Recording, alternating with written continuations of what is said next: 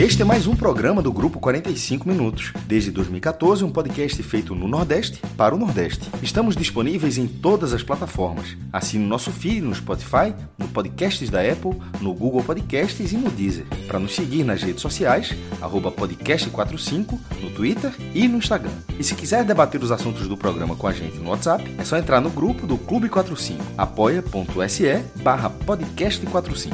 Muito obrigado pela escolha e pela confiança.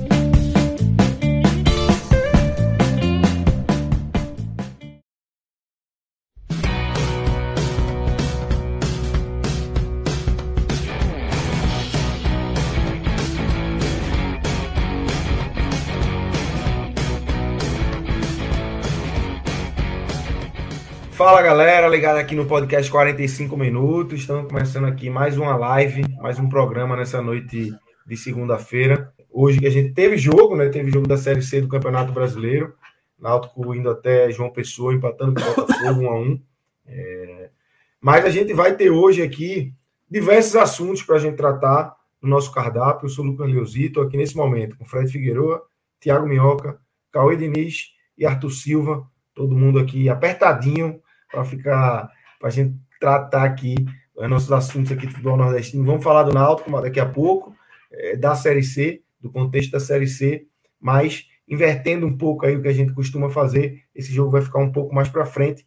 E a gente começa aqui, Fred, é, nosso programa de hoje, com uma passagem pelo NE45 para trazer é, notícias importantes do, do futebol nordestino e, nesse momento, cada vez mais importantes e factuais, porque a janela está muito próxima, os clubes já estão contratando, muita gente já conseguiu contratar e está esperando para escrever, outros estão em vias de contratar, e a gente começa com uma notícia que é: falta só o anúncio oficial do Fortaleza é, para a contratação de Marinho, né?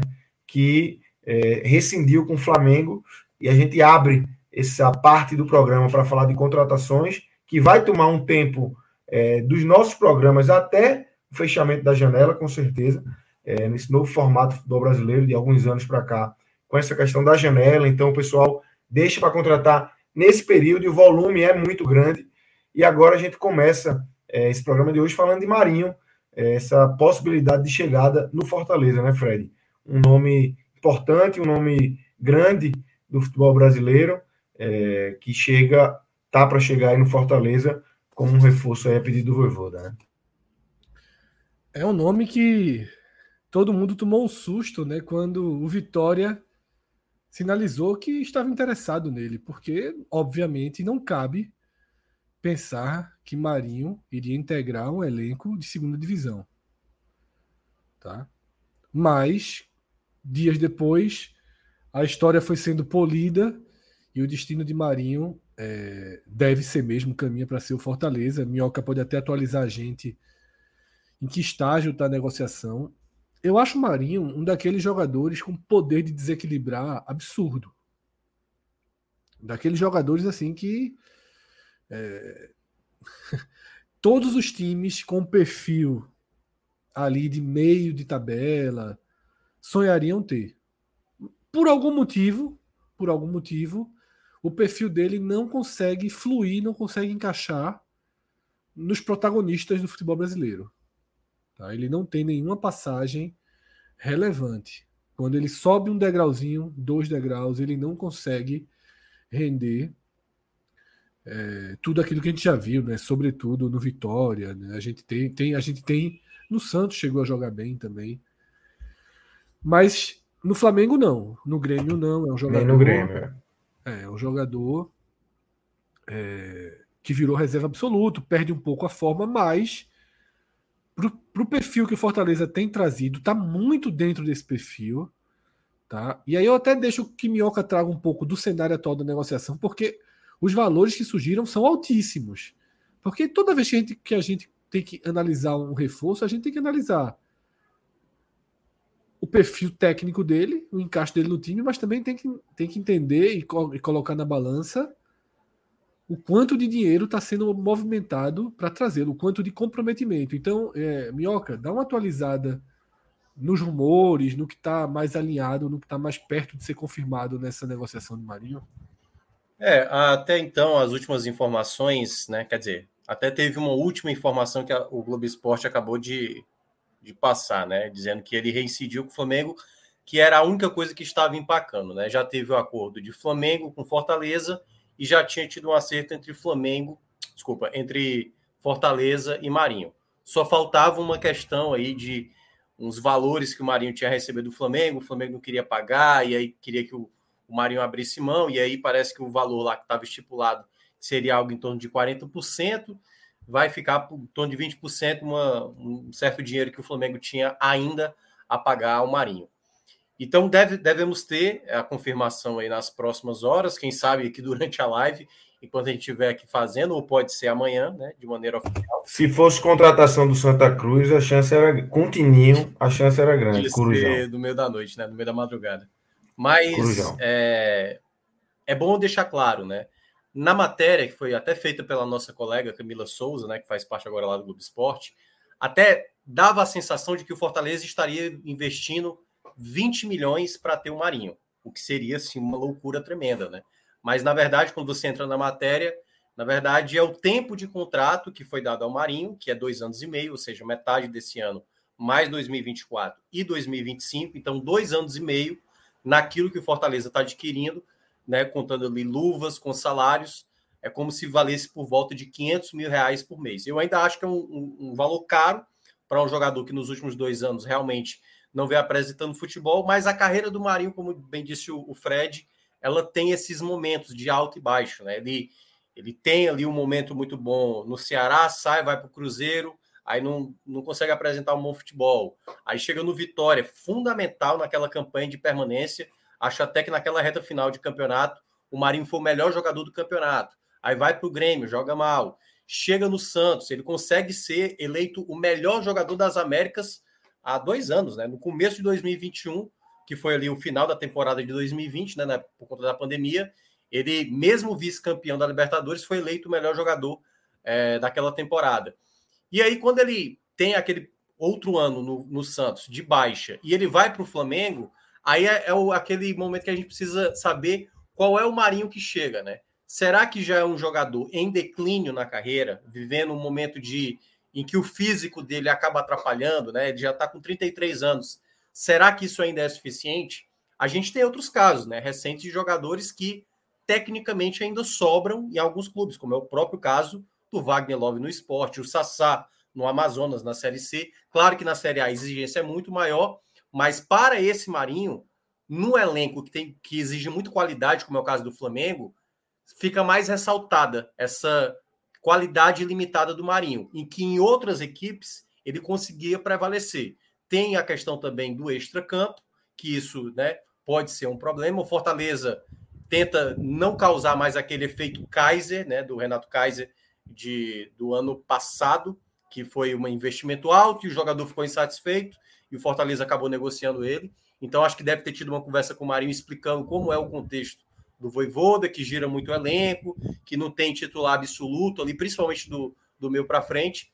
Então, acredito que ele vem suprir uma lacuna que é desde o começo da temporada do Fortaleza. O Fortaleza até teve um jogador para essa posição, jogar pelo lado direito, um jogador que é mais atacante, né? Um meio atacante, como é o caso do Marinho, que era o Júnior Santos, que também foi outro jogador muito contestado quando veio e que foi negociado com o Botafogo. Fortaleza até chegou a ganhar um milhão aí com essa revenda né, que ele acabou fazendo. E o Marinho, ele, se você olhar nas opções que o Fortaleza tem hoje, é uma peça realmente que tem tudo para ser um titular. Porque quem tem jogado por esse lado direito não é bem um meia atacante. É mais um meia, como é o caso do Caleb, ou até mesmo o Pikachu, que jogava como ala no esquema dos dois últimos anos e que, quando voltou agora para essa temporada, ele não conseguiu apresentar o mesmo nível de futebol que apresentou nos dois últimos anos. Então, assim, chega com o status de, titular, mas eu acho que eu ainda acho um jogador caro. É, e aí, só para terminar, é um jogador que hoje, se você fizer qualquer enquete, se você fizer fazer uma enquete aqui, com a torcida do Fortaleza, é bom deixar claro, né? Gera muita dúvida. O Marinho hoje, e eu até brinquei hoje lá na rádio, falei o seguinte: daqui a três meses vai ter um eu avisei. É, é fato, assim. ou um eu avisei, eu avisei que não era para comprar o Marinho, ou um eu avisei, eu sabia que ele iria render no Fortaleza. Porque hoje o Marinho é um jogador que talvez encaixasse até para boa parte das equipes da Série A, mas é um jogador que já não tem unanimidade do que foi há dois anos atrás. Ele tem essa, essa dúvida, né? Será que o Marinho ainda consegue repetir boas atuações que fez né, ele ser o principal protagonista do Santos, fazer, juntamente com o Soteudo, um time bem limitado como era aquele Santos e tão longe, e fazer isso, que agora possivelmente no Fortaleza, será que ele ainda tem essa capacidade? Ou será que ele vai ser um jogador que vai talvez comprovar o que foi nos dois últimos anos? Um jogador que não tem jogado tão bem, que tem problemas, é, tanto dentro de campo, e às vezes quando não joga bem, fora de campo gera um problema. Então tem essas duas nuances, dois cenários que o Fortaleza tem. O que eu fosse palpitar, eu acho que vai ficar bem no meio termo. Eu acho que tem muito exagero na crítica em cima do, do Marinho, como se o Marinho fosse um jogador assim horroroso, sabe? O Robson, que passou pelo Fortaleza, que era um jogador muito limitado e que até entregou muito em campo. Eu acho que o Marinho tem mais capacidade, por exemplo, de resolver uma partida do que ele, mas ao mesmo tempo também muito não mais. é esse jogador assim que ah, vai resolver tudo. Então eu acho que ele deve ficar nesse meu termo, talvez um pouco mais para cima, um pouco mais para baixo, a depender de como ele se adapte ao Voivoda. Queria pegar um, um, trecho que, que Minhoca falou aí, Fred, até porque teve um comentário aqui que eu, enfim, bati o olho aqui, cadê? Júnior Tavares. Ele, ele pega um, um, trecho que você falou, o cara carregou o Santos, levou o Santos nas costas para a final da Libertadores, não rendeu um grande clube, que, eu acho que o, é justamente o que Minhoca falou, o Santos era um time limitado Exatamente. e ele não, ele não rende em grandes elencos, né? Que existe uma expectativa para aquele elenco, como é o Flamengo, como foi o Grêmio, né? eu tinha pego justamente esse comentário aqui, ia, ia trazer depois, porque é isso. Não é só a camisa, não é dizer, ah, isso. ele chega no Santos e ele chega no Flamengo e pipoca. Ninguém falou aqui em relação a comportamento, a postura, ele não render por uma questão de postura. Marinho não tem um histórico de render em super times. Quando ele não precisa ser o cara que coloca nas costas, porque ele foi disparado protagonista do Vitória foi o protagonista do Santos, foi protagonista no Ceará, tá? Que é quando ele dá a virada de chave, né? Ele sai do Náutico ainda não era um jogador. É, no Náutico ele ainda era contestado, tinha Isso, era um jogador. Muita gente virava, se machucava muito aqui no Náutico, né? Mostrava um potencial, é. mas tinha muita lesão. É no Ceará que ele vira, vira chave e é no Vitória que ele explode, porque aquela campanha Isso. permanecendo Vitória é inteiramente nas costas de Marinho, né? Um negócio talvez do, dos maiores que já aconteceram, assim, de dependência de um jogador.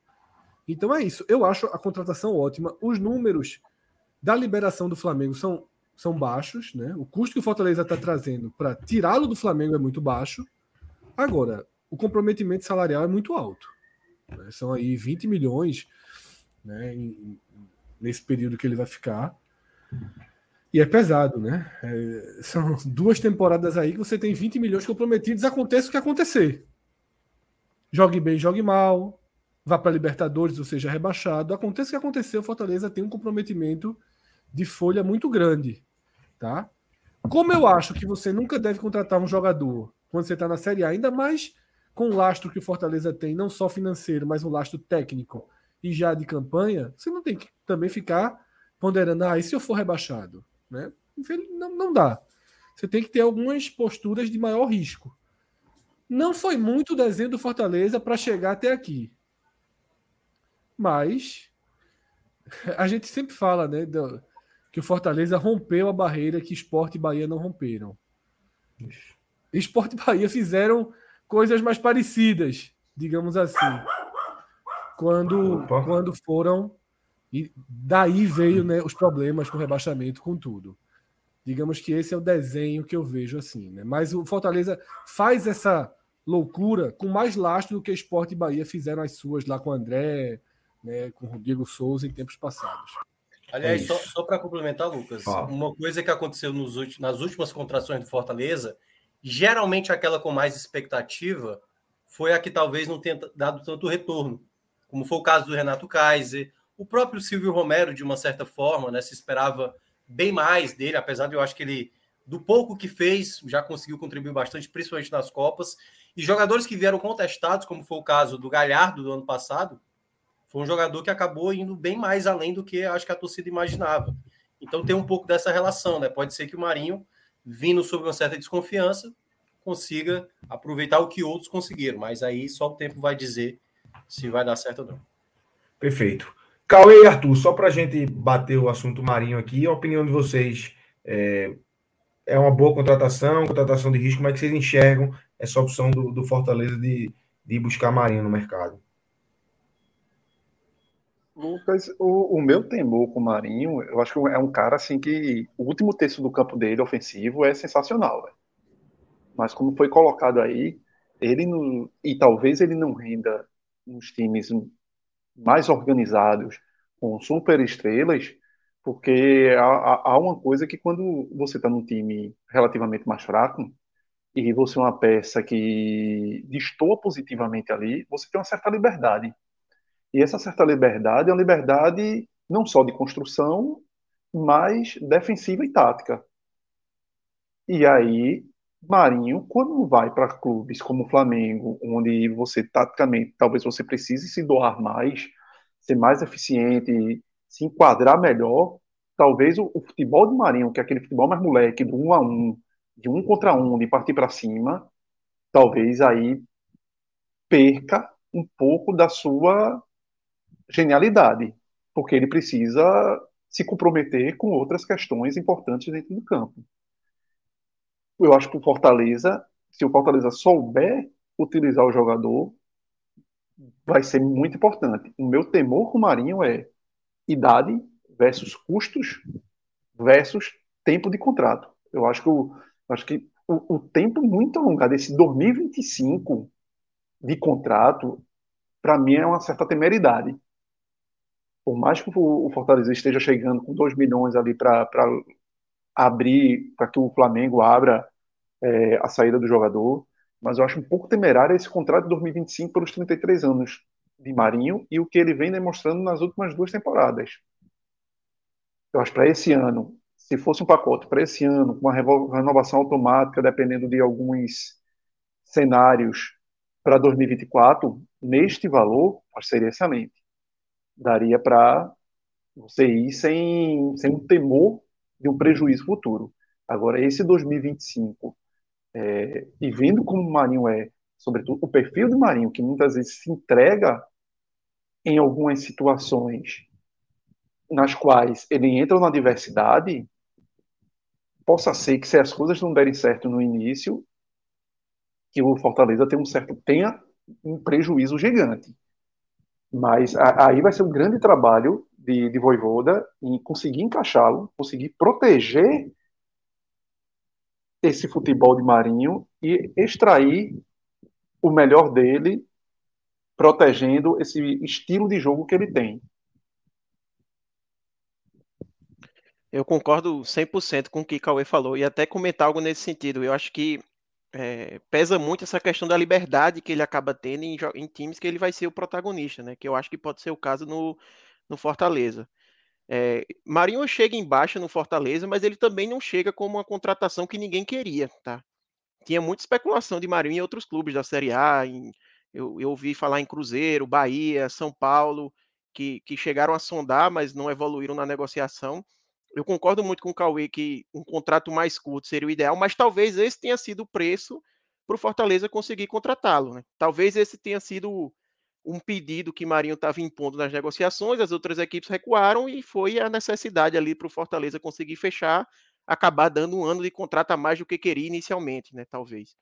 É, preocupa por causa do histórico dele, né? Como o Fred falou, ele é um jogador de altos e baixos. A gente não lembra de Marinho tendo duas temporadas consecutivas jogando bem.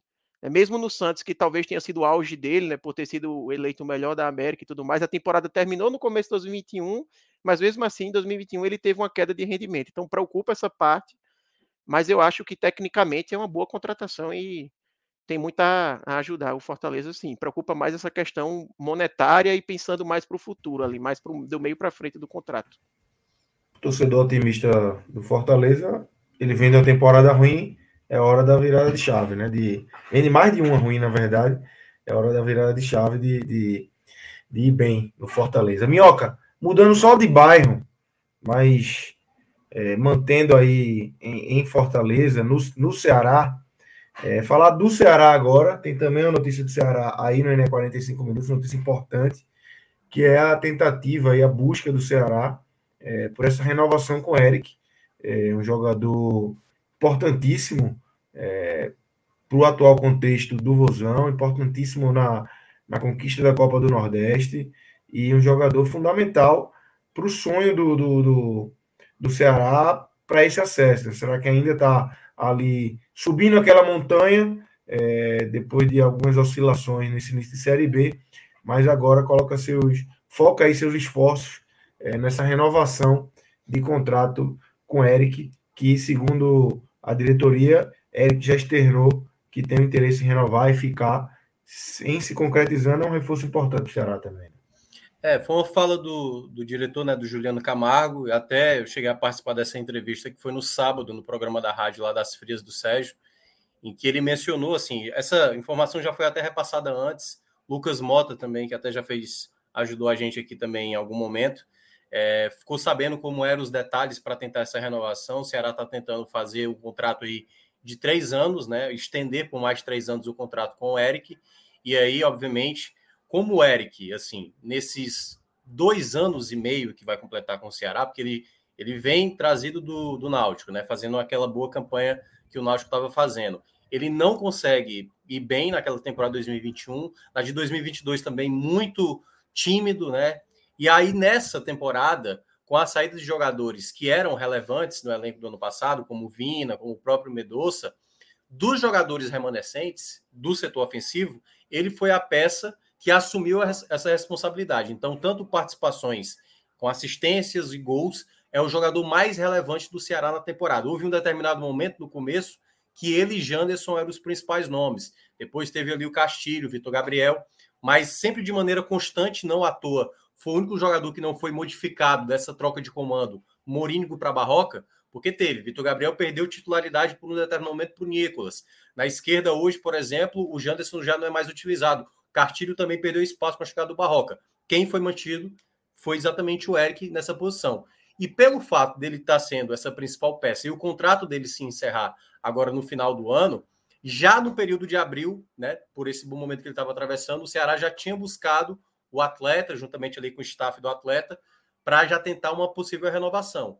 E isso até agora não conseguiu ser concretizado. O atleta, segundo pela a fala do dirigente, do Ceará já menciona, né? O Juliano já menciona que o, o Eric quer continuar no Ceará, mas aí entra muito do de como esse contrato vai ser amarrado, né? Possivelmente, se aparecer uma proposta do exterior, se tiver alguma questão de determinadas situações que vai favorecer ou não a saída uh, do próprio Eric numa, numa, futura saída, mas esse é o foco do Ceará hoje, do elenco atual que ele tem, né? Porque, obviamente, ele já agora, acho que em julho, ele já pode assinar um pré-contrato, que já vai ficar faltando seis meses para acabar o contrato, e esse é o grande risco que o Ceará não quer correr, né?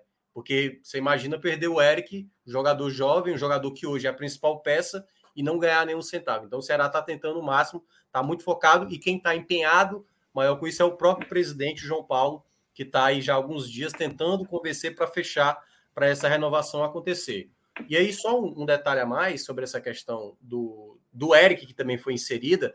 Uh, hoje a gente teve uma coletiva ali, né, tanto do Juliano Camargo como do Albeci, que é o diretor de futebol, que foi até uma coletiva bastante contestada pela torcida, da maneira da apresentação, sem passar muita segurança, uma apresentação meio assim, não chega nem, nem ao nível aqui do 45 minutos, a arte que o, geralmente o Fred faz, uma arte um pouco feia e tal mas gerou uma certa preocupação, assim, de como o Ceará está lidando com certas situações, o próprio mercado da bola, é, os próprios dirigentes mencionando sobre essa questão do Ceará tomar muitos gols, que como se fosse uma coisa de poucos jogos, quando na verdade a gente está vendo até uma predominância.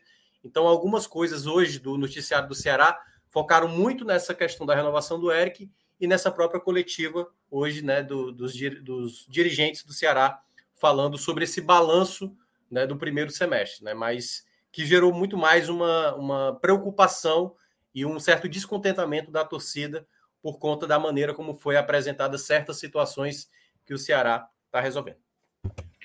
O Fred, é, falando de, de, janela, a turma está preocupada com o Cássio Zir por aqui. Está perguntando pelo homem, onde é que o homem tá. Vai falar, né? Vamos falar daqui a pouco, né? As janelas, as janelas são de movimentação, né? Então daqui a pouquinho a gente atualiza Isso. aí a janela, o que aconteceu aí na janela do maestro, né?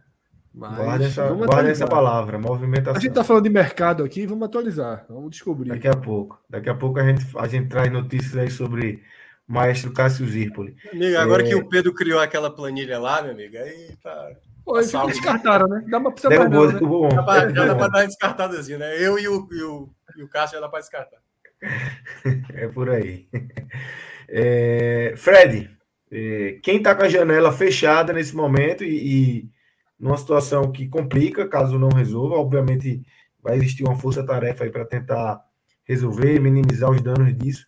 Mas o Fortaleza, o Vitória, já citado aqui, recebeu aquela, aquele transfer ban, né? Não está podendo contratar nesse momento, não está podendo inscrever jogadores. O Vitória que vinha fazendo uma, um, um pré-mercado ali, né? De, de, de, Tava montando a listinha, na verdade. Tava montando sua listinha ali antes de ir para o mercado.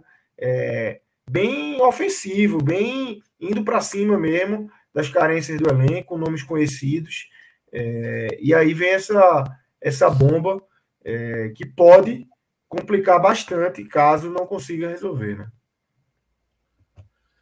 É exatamente, né, Lucas? A gente já tinha passado aqui do interesse, da intenção do Vitória de aumentar sua folha em 1 milhão e 200 mil quando a janela abrisse, né? Esse número chegou a ser chegou a ser especulado, né? Chegou a ser vindo da imprensa da Bahia e a gente viu um interesse, claro que totalmente real por Marinho, mas agora a gente já vê por Nicão, né? E outros cenários mais consolidados, né? Como Matheus Gonçalves, né? Que, que foi foi do esporte, né? Tá no América Mineiro bem bem encostado. Então assim é, uma, é, uma, é um obstáculo que o Vitória vai precisar vai precisar resolver, tá?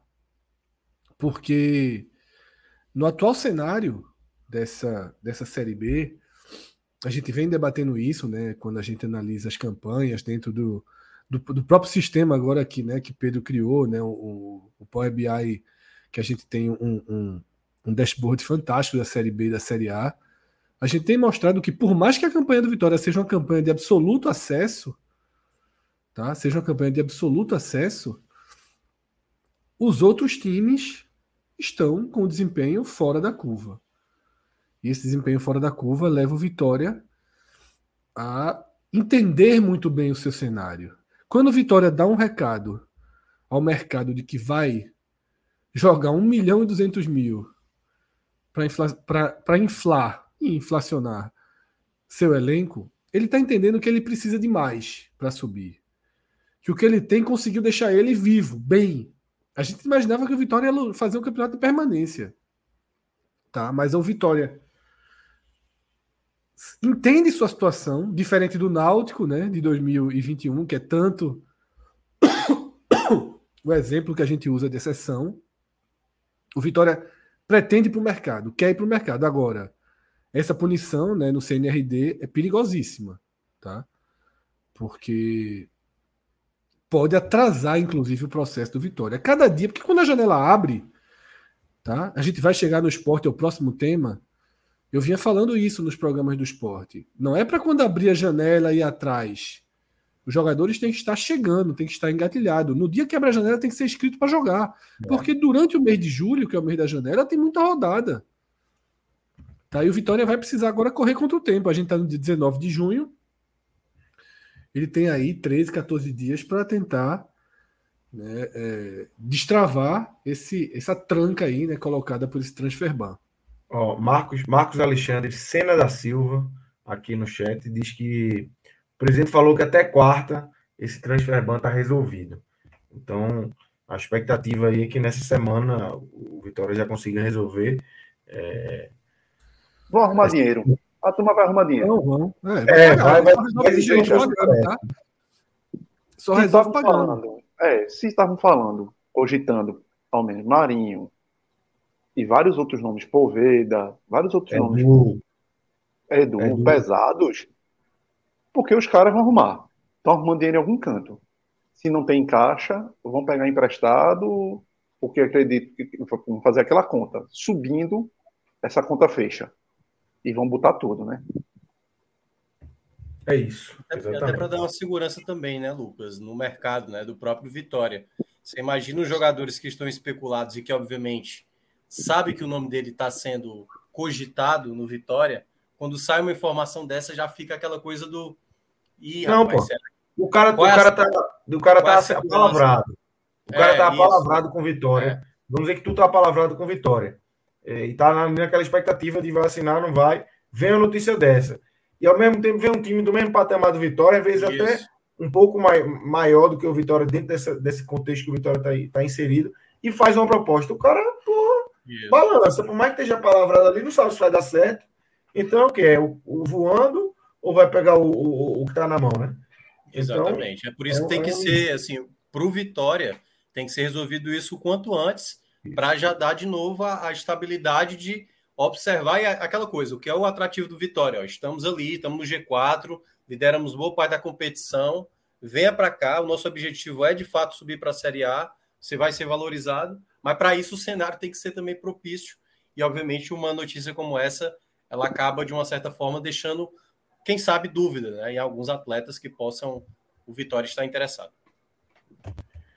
Exatamente. Então, Fred, passando para o esporte agora, um time que é, tem uma carência grande de reforços, é, claríssima isso, e está começando a se mexer, né? Tem a situação, é, tem duas situações mais concretas que surgiram no dia de hoje.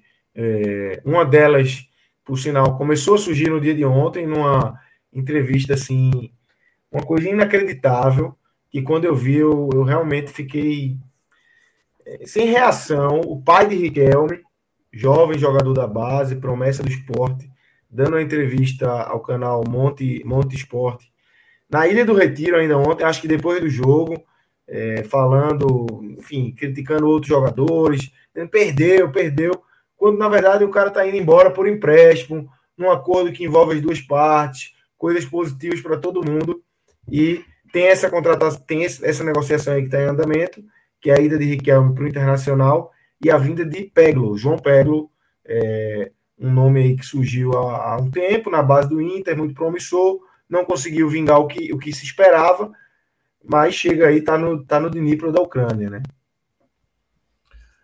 Lucas, é, primeiro, né, a sua observação sobre de onde veio, de onde partiu, né, a primeira informação, ela é absolutamente pertinente. Não dá e isso prejudica muito diretamente o jogador para ter entrevistas desse tipo no futebol profissional. Tá? O pai de jogador falar o que falou é horrível para o desenvolvimento do próprio jogador. Tá? Isso é grave. A gente tem visto né, problemas. No futebol cearense, a gente tem visto problemas com esposas de jogadores, né? Tem sido repetido aqui. No próprio esporte, né? Não ter familiares, mas com advogados, empresários. O que aconteceu com a Ju, né? que pô, entrou com processo na justiça sem nenhum cabimento, só fez atrasar o desenvolvimento dele. E o pai de Riquelme foi muito muito infeliz né, nessa. A própria ilação, Fred, que ele faz ao treinador da base do Flamengo é algo muito Exatamente. grave. É muito, muito grave. grave. Porque não é, é assim, uma coisa ele tá com raiva do esporte e, e ó, vou tirar meu filho daqui. Outra, ele simplesmente ele colocou o Flamengo, que é um, uma das grandes vitrines do país, em xeque, colocando. E fragiliza o discurso dele contra o esporte, né? Porque é o quê? É o mundo todo contra a Riquelme. Exatamente. É o Flamengo, perfeito. é o esporte. Porra. Perfeito. E é isso. E aí o cara, o pessoal do Inter que tá trazendo lá Riquelme, que veja só, o Inter não tá levando o Riquelme achando que tá contratando é, Fred, não, pô. Tá? Ele, ele, ele tá trazendo um jogador para ser maturado, para jogar no time B, tá? para jogar na base. Quem acha que o Inter está levando o Riquelme com, com planejamento de colocar para jogar na Série A seria muito surpreendente. Tá? É para observar o jogador de perto. Tá? Aconteceu com o Everton Felipe, por exemplo, né? né que foi para o Inter ser observado de perto. É o cada vez mais corriqueiro, Fred. Hoje, cada vez mais corriqueiro. Nas prateleiras mais acima, os times pegam Pronto, o Sport teve um caso recente de dois, três anos atrás, Júlio César, que foi para o Atlético Mineiro. O Atlético Isso. Mineiro liberou na época Maidana, Patrick para o esporte, e o, e, e o esporte liberou Júlio César, que era uma joia de, do Sub-17 do esporte. E depois de um ano emprestado, o Atlético Mineiro viu o menino lá, do, do seu lado, confirmou aquela potencialidade que ele acreditava que tinha e adquiriu o menino, pronto. Exatamente. E o esporte já tinha esse interesse em Peglo, ele já não é novo, né? Não é a primeira vez que ele entra no radar, que sai notícias sobre o interesse do esporte em trazer Peglo nessa temporada. Então o Inter disse, ó, pra gente não liberar por liberar, vamos trazer um jogador aqui pra gente acompanhar. Aí você vai, o cara fez gol na copinha, o Inter vai observar. Mas a verdade é que Riquelme, se Anderson não utilizou ele com absurda carência que o esporte tem para substituir Wagner Love, Tá? Carência que se acentuou depois da reta final da Copa do Nordeste, quando a gente foi é, vendo o Gabriel né, normalizar, eu diria, né? Porque Gabriel teve um bom desempenho quando estava sobrando fisicamente contra adversários muito mais fracos. Quando o nível aumentou um pouquinho, o Gabriel foi o Gabriel do Ceará, foi o Gabriel do Londrina, foi o Gabriel que nunca conseguiu jogar bem. Kaique absolutamente esgotado, né? Voltou até a ter chance. Se tem uma coisa que você não pode reclamar de Anderson é que teve, ao contrário de todos os outros treinadores, Anderson tirou Kaique muito rápido, né? Da, da fila para entrar no esporte. Então, em outras posições, a base foi sim utilizada. Em outras posições, a base foi sim utilizada. Mas, se Riquelme não foi utilizado até aqui, com a janela abrindo, e é claro que o esporte vai trazer jogadores para o ataque, ficava muito claro que Riquelme não ia ser utilizado. Então, para mim, são trocas de apostas. Porque o Inter, convenhamos, já não acredita muito em Peglo, concorda? Não, Zero. não acredita nada em Peglo. Fred, final do ano, o, o Inter ia liberar Peglo final de 2022 de graça. De graça. Ele tinha contrato até do, dezembro de 2023, ia liberar de graça para qualquer clube ia ficar com tipo 20% ali para só para não ter raiva no, depois. Exatamente. Só é, vai que, né? o cara estourou, vai, vai que... que é. é. acontece. Mas já tinha largado mão. É, pega um exemplo de jogador. Hoje eu vou ter que fazer algumas pausas para tossir, que a, a condição física está comprometida. Pega um jogador daquele tradicional que explode na base, gera uma expectativa muito alta mas não consegue fazer a transição. A transição de Peglo para o profissional ela é uma enorme frustração. Uma enorme frustração. Foi para o Atlético Goianiense e foi muito mal. No Inter não jogou. Foi para a Europa jogar no time B do Porto. Tá? E agora no futebol ucraniano, futebol ucraniano pós-guerra, onde perdeu os principais jogadores, né? Teve aquele, aquela liberação da FIFA para que os principais jogadores saíssem. Ele tem números tímidos, né? Números muito tímidos no futebol da Ucrânia. Um time grande, mas no, dentro da Ucrânia. Então, assim, é, para ele é mais uma chance de recomeço. Acho que é a maior chance da vida, porque o Sport é um time que está organizado. Então é muito mais fácil você chegar para jogar num time organizado time é estável, ele vai ter uma chance de jogar boa. A gente tá vendo que Wanderson de vez em quando faz uma graça. Né? Jogadores Jedinho é importante. Então, o esporte, por ser organizado, ajuda até jogadores que estão mal a mostrarem alguma coisa. Uma vaguinha ali, Fred, que vai se abrir agora de Juba, que é a Exatamente. posição dele ali. Então, tipo, ele, tá na, ele tá na bica. Ele tá chegando, se oferecendo para um buraco que vai se abrir. Isso. E aí, para mim, foi uma troca boa. Não vai nem vem assim. O, e aí o Inter leva um jogador que não fez a transição ainda. Ou seja, pode. Porque alguns jogadores fazem uma ótima transição. Então, quem sabe lá no Inter, Riquelme faça. Agora, cá entre nós, nunca vi Riquelme jogando essa bola toda, não. Ela faz o um golzinho, mas eu sempre. Nunca olhei assim, rapaz, esse cara tem que ir pro, pro, pro profissional, não. Sempre achei um atacante. É verde ainda, Fred. É, Tem algumas questões técnicas não... é, de posicionamento, exatamente. tudo. Agora, aquele cara que cheira gol. É isso, Aquele cara que a bola passa, ele, ele bota pra dentro. E era isso que eu ia dizer, isso ele tem. A bolinha que bate na canela e entra, nele tem. É. Ele faz muito gol. Acho que a carreira dele é de, de, de muitos gols. Mas quando você para para ver um jogo da base, você fica dizendo. Pô, a gente viu a grande campanha do esporte na Copinha, né, esse ano. Ninguém ficava Riquelme, Riquelme, Riquelme, ainda que ele né, fizesse os gols. Mas é, é os outros estavam muito mais maduros. Né? Fábio, que está jogando uma barbaridade no profissional. A Ju, que poderia estar jogando no profissional, não fosse né, o atrapalho né, causado pelo seu staff. Então é isso. Eu acho que é ok. Eu acho que é ok. Barato. Né? Agora, tem que ver, e aí Cauê trouxe muito bem o exemplo de Júlio César. Tem que ver essa questão do passe fixado. Né? Isso. Né? É, exatamente. Minha questão é aí. Minha questão aí nessa negociação não é presente é o amanhã. É como essa negociação foi feita, como o esporte está protegendo o ativo dele. Porque ao mesmo tempo que Riquelme vai lá para jogar no sub-20 do Inter, vai que Mano Menezes ou qualquer outro treinador puxa o menino pela necessidade que o Inter às vezes tem, por mais que tenha três, quatro centroavantes no profissional, e o menino entra e cheira gol como cheira, a bola passa na frente mete, faz, e aí? Então, o menino que hoje é, talvez não valha, e o esporte tenha colocado o passe fixado, não sei, estou chutando aqui, em 3 milhões, estou tirando pelas últimas negociações da base do esporte, jogadores por aí 3, 4 milhões, esse menino daqui a um ano pode valer 10, 15, 20 a perder as cifras, em euros, na verdade. Então, eu espero que nessa negociação o esporte tenha feito uma proteção de que o jogador é, se valorize, eu, eu, a, a valorização para o esporte nessa venda, uma venda, numa futura venda, caso ele cumpra metas de chegou no profissional, se o esporte botou a venda são 3 milhões daqui a um ano, meu amigo, pisou no profissional, jogou um jogo, já são seis. Já muda tudo, né? Já muda tudo. Então o esporte tem que se precaver colocando certas cláusulas, porque o futebol é dinâmico. O menino tem algum potencial, precisa de evoluir, precisa evoluir. Mas às vezes a chance passa, o cara entra, agarra ali e não sai mais.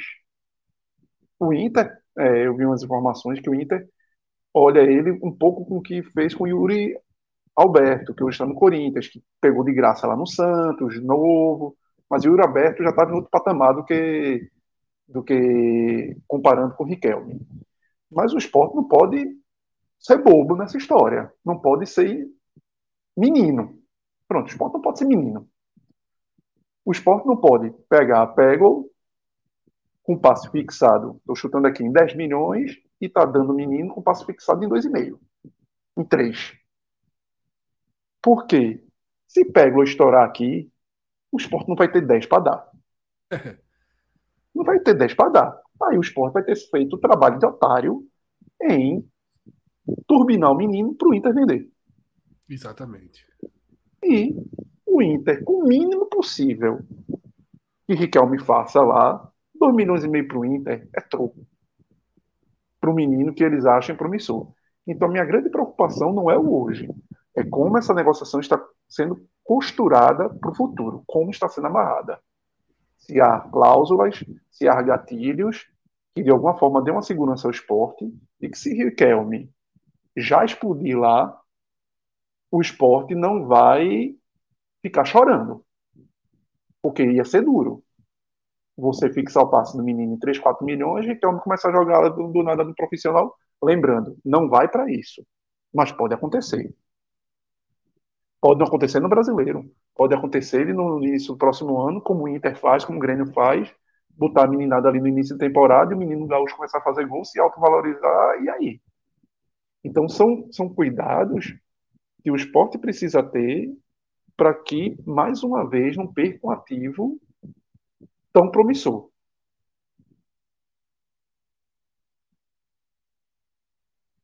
Cauê, além de, de Peglo, né? Que era a nossa, nossa única pauta do esporte, a gente tem essa essa notícia de, de última hora, né? Primeiro vamos só fechar aqui, né? Porque Pedro Maranhão, ele aqui no chat trouxe algumas algum detalhamento, né, da, da situação. E lembra que Riquelme e Lucas André foram emprestados ao Flamengo, né? Que os dois voltaram. Na época da pandemia. Chegou a jogar no time profissional, né? Na época da pandemia, Fred, o esporte saiu emprestando vários jogadores porque o esporte ficou sem competição, né? Além da questão é. financeira e dificuldade financeira que o esporte ficou, o esporte saiu é, repassando vários jogadores para alguns clubes que, que se movimentavam e que continuavam competindo de alguma forma, e alguns desses voltaram, outros não. Tem um menino que ficou lá no Atlético Paranaense, que muito bem lá no Atlético Paranaense, é, acho que é Biro, se eu não me engano. Biro. E Biro. tem o Biro, pronto, que é excelente jogador, excelente meia, volante meia, e tem outros que por questões que a gente não sabe tão bem detalhadamente, voltaram.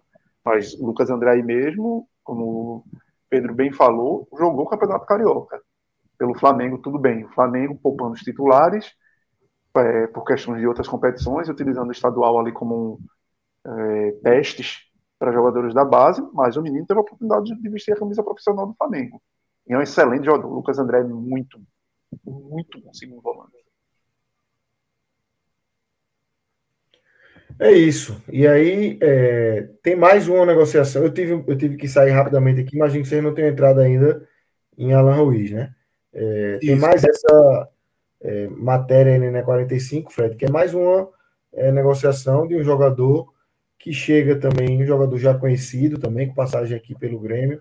É, e Alan Ruiz chega, está encaminhada aí a contratação, como um reforço pedido por Anderson, né? Anderson estava nesse Grêmio em 2014, quando ele, quando ele, quando ele passou pelo Grêmio, e é mais um reforço aí que chega para o setor do meio de campo, né? Eu acho que a grande questão né, de Alan Ruiz é que vem de um ótimo campeonato português. Isso talvez seja o mais animador. E quando eu estou falando ótimo, eu não estou falando de eu ter visto as atuações, porque de fato eu não assisto os jogos do campeonato português, mas os números são bons. Tá? Então, é um jogador, porque você tomar a referência dele pelo Grêmio, de quando o Anderson teve lá, fica 2014, muito distante. É, muito né, tempo. É, é, algo muito E ele, tá, ele tinha recém subido de, de, do profissional de São Lourenço, muito bem, era uma joia lá no São Lourenço. Chegou no Grêmio com toda a expectativa. E... Fergou no esporte. Fergou no esporte, com 2x0 lá. E não. Eu acho que não, não rendeu o tanto do que foi esperado. Não é que ele tinha fracassado, mas ele não rendeu o esperado para que o Grêmio depositasse o que tinha que ser feito de, de grana para comprar o jogador, que não seria barato na época. Então, tal, é, Tanto que está no Arouca, tá. né? Se tivesse rendido, não estava no Arouca. Veja, Fred, a, a, carreira dele tem, passou por muitos baixos. Ele voltou para São Lourenço, passou por. Ele teve, teve, um, teve uma temporada muito boa, 2016, 17 no Sport Lisboa foi muito bem dentro dos possíveis. Talvez tenha sido o melhor ano da carreira dele. Foi muito bem mesmo. Jogos, é, jogou bastante. Muito bem mesmo. É. Mas depois voltou a uma certa normalidade. Uma carreira de, de times de meio de tabela no Campeonato Argentino, Colón, é, Arsenal de Sarandi, Aldozini, e sem ter nada muito que te levasse a crer que ele fosse vingar novamente, até porque a idade vai começando a chegar. E é, esse Cauê, rapidinho, que... ele, ele até enfrentou o Ceará na Sul-Americana do ano retrasado. Do ano retrasado. E o Arsenal de Sarandi passou, passou, de fase e o Ceará acabou ficando, né? É, ele, eu, eu, lembro porque ele jogou um jogo Sim. como titular. Até eu olhei aqui a ficha dele, no outro ele entrou como reserva. Era um Arsenal de Sarandi bem ruim na época, Sim. e aí ele não se destacava tanto, né? Mas acho que a, a ida dele para Portugal é que fez ele Aí do nada ele entra, chega no Aruca, um time muito pequeno, Portugal. E aí o time faz uma campanha de quinto colocado. e ele, o camisa 10 do time, o maestro do time. É, você pega nos números 31 jogos, 31 de titular, de uma temporada que se tem lá são 18 times, acho que são 18, ou seja, 17 e 34 jogos, acho que são, acho que é isso. Então, assim, uma temporada completa com números até interessantes de, para um time como o Aroca, que não é um time que vai marcar muitos gols. E foi um cara decisivo para o time. Um cara que carrega aquele maestro. Ele tem muito para o torcedor do esporte, para ajudar até o torcedor do esporte a entender um pouco o futebol dele. Ele tem algumas características que lembram um pouco o Mugni. Aquele canhoto que segura a bola, que pisa, é, que tem porte, que, que briga pela bola. Talvez ele seja um pouco. O Mugni consegue se adaptar mais à questão de segundo volante e ele seja um jogador que talvez pise um pouco mais na frente a única diferença maior seja essa. Mas é um cara que tem bola parada forte, é, bate falta bem, cobra escanteio relativamente bem e tem dá uma certa dinâmica de jogo. É aquele típico camisa 10.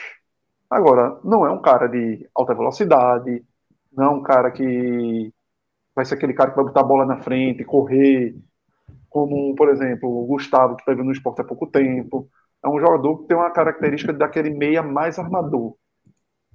Que vai ter talvez um drible curto para se livrar de um adversário ali na entrada da área, para chutar gol ou para achar algum. Lembra algum... o próprio Jorginho, né, Cauê? Também, tem um pouco de Jorginho, mas eu acho que Jorginho é, seja um pouco mais ágil. Mas tem, tem algumas semelhanças com o Jorginho. Jorginho consegue, eu acho que, é, flutuar melhor ali no ataque. Ele fica um pouco mais atrás ele, ele talvez faça uma mais intermediária, quase com o segundo volante para o meio. Mas, Fred, eu não achei ruim a contratação, não, Fred. Eu acho que diante do. Não achei surpreendente até. É, diante do cenário do esporte de uma segunda divisão, de uma boa temporada que Alan Ruiz fez, é, de ser um cara experiente e que teve um ano de temporada cheia, ou seja, sem lesões, eu acho uma boa aposta. Se não vier num peso caro financeiro, eu até estava vendo, fui até pesquisar para ver como é que ele estava. Eu acho que o empresário dele estava tentando botar no futebol brasileiro, ele estava sendo cogitado no Vasco. Esse cogitado, às vezes, é o empresário que empurra, né? É Esse cogitado, né? Muita a gente gente. conhece bem aí. E tem uma notícia então, também de Anderson, que pediu ele no Atlético Paranaense, quando o Anderson passou pelo Atlético. É, o Anderson gosta, né? Então tá muito gosta claro. dele, que... foi, é, é, ajuda demais. Isso é o cara. A turma, foi ver, a turma foi ver quem Anderson segue ele no Instagram, pô. É. Então, de alguma forma, já só um treinador já, já ter passado, trabalhado com ele e gostado dele ajuda. Porque o cara sabe é ajuda. E sabe o que é que ajuda a convencer trazer? Porque a gente tá pensando assim, pô, o cara colocou o Arouca aí perto da. Eu não, nem sei se consegue colocar dentro das, das competições europeias, né? Da, eu acho que da... não, acho que não. Quinto, acho Portugal que Portugal não tem essa, tá, acho que bate na trave. É, eu acho que bate, bate na, na, trave. trave. Isso. E aí você, como é que você convence a trazer um jogador para jogar a Série B, né? Porque que ou não, exporta na Série B. Agora, o que é que pesa? Pesa o fato do time estar com uma campanha sólida, ter um elenco forte, ter um treinador estabilizado. Que o que é que Anderson está pensando nesse momento? Anderson está pensando em, em conduzir o acesso e seguir no clube. Concorda? Isso, isso. Anderson já pensa na Série A. Óbvio que ele tem que fazer o acesso, mas ele sabe que com o acesso ele renova o contrato. E aí ele, ele lógico que ele joga um argumento desse pro jogador. Tá, chega aqui, faz um acordo porque a gente vai ficar, tá tudo muito organizado, o pagamento tá em dia, tá tudo certinho. Vem para cá, você vai jogar, sou eu que estou dizendo, você vai jogar. Tá? E aí você vai estar tá jogando num time que vai estar tá disputando acesso. Se o acesso vier, você está encaminhado para ficar para a próxima temporada. E é nisso que você vai conseguindo trazer jogadores. Porque é um jogador que poderia estar tá sendo cogitado naquela turma que quer fugir do rebaixamento né, da Série A. É, o empresário poderia botar lá, né, Fred? Se o cara estava querendo botar no Vasco, né, que foi citado, Vasco, Goiás, Curitiba. O cara ia tentar empurrar. Né? Mas é, é, é, um, é, um, bom... é um nome interessante. O pessoal Talvez... aqui no chat lembra que o Arouca vai para que, que é a terceira competição é lá da Europa. Conference né? League. É. A Conference League. Ah, talvez, Fred, é, aí vendo em perfil, até porque tem, como tu bem lembrou, um pouco de semelhanças em alguns pontos aí, características com o Jorginho, talvez o esporte precisasse de um jogador de um camisa 10 reserva que fosse um outro estilo mais um quebra-linhas, mais um cara que desce velocidade, um outro estilo. Mas aí, quando você é, vê também a chegada, a chegada aí de Beglow, ele, apesar de jogar mais pela esquerda, ele é um cara que também faz o meio. E, e tem uma outra dinâmica. De ser um jogador um pouco, um, um meia, que joga ali por trás, nas três, mais pelo lado esquerdo, mas às vezes também faz a central, que dá uma dinâmica de maior velocidade. Então, talvez Anderson esteja pensando nisso, de ter nesse, nessa, é, nesse, nesse baralho de opções, apesar de, de Alan Ruiz ter um perfil talvez que sim, seja mais próximo de Jorginho, mas talvez Peglow dê essa, essa outra opção que hoje ele não tenha. De um meia, de um, de um cara que rasgue mais, que dê velocidade, que quebre linha. Ô Cauê, Arthur Leal colocou uma, uma informação que é foda, né?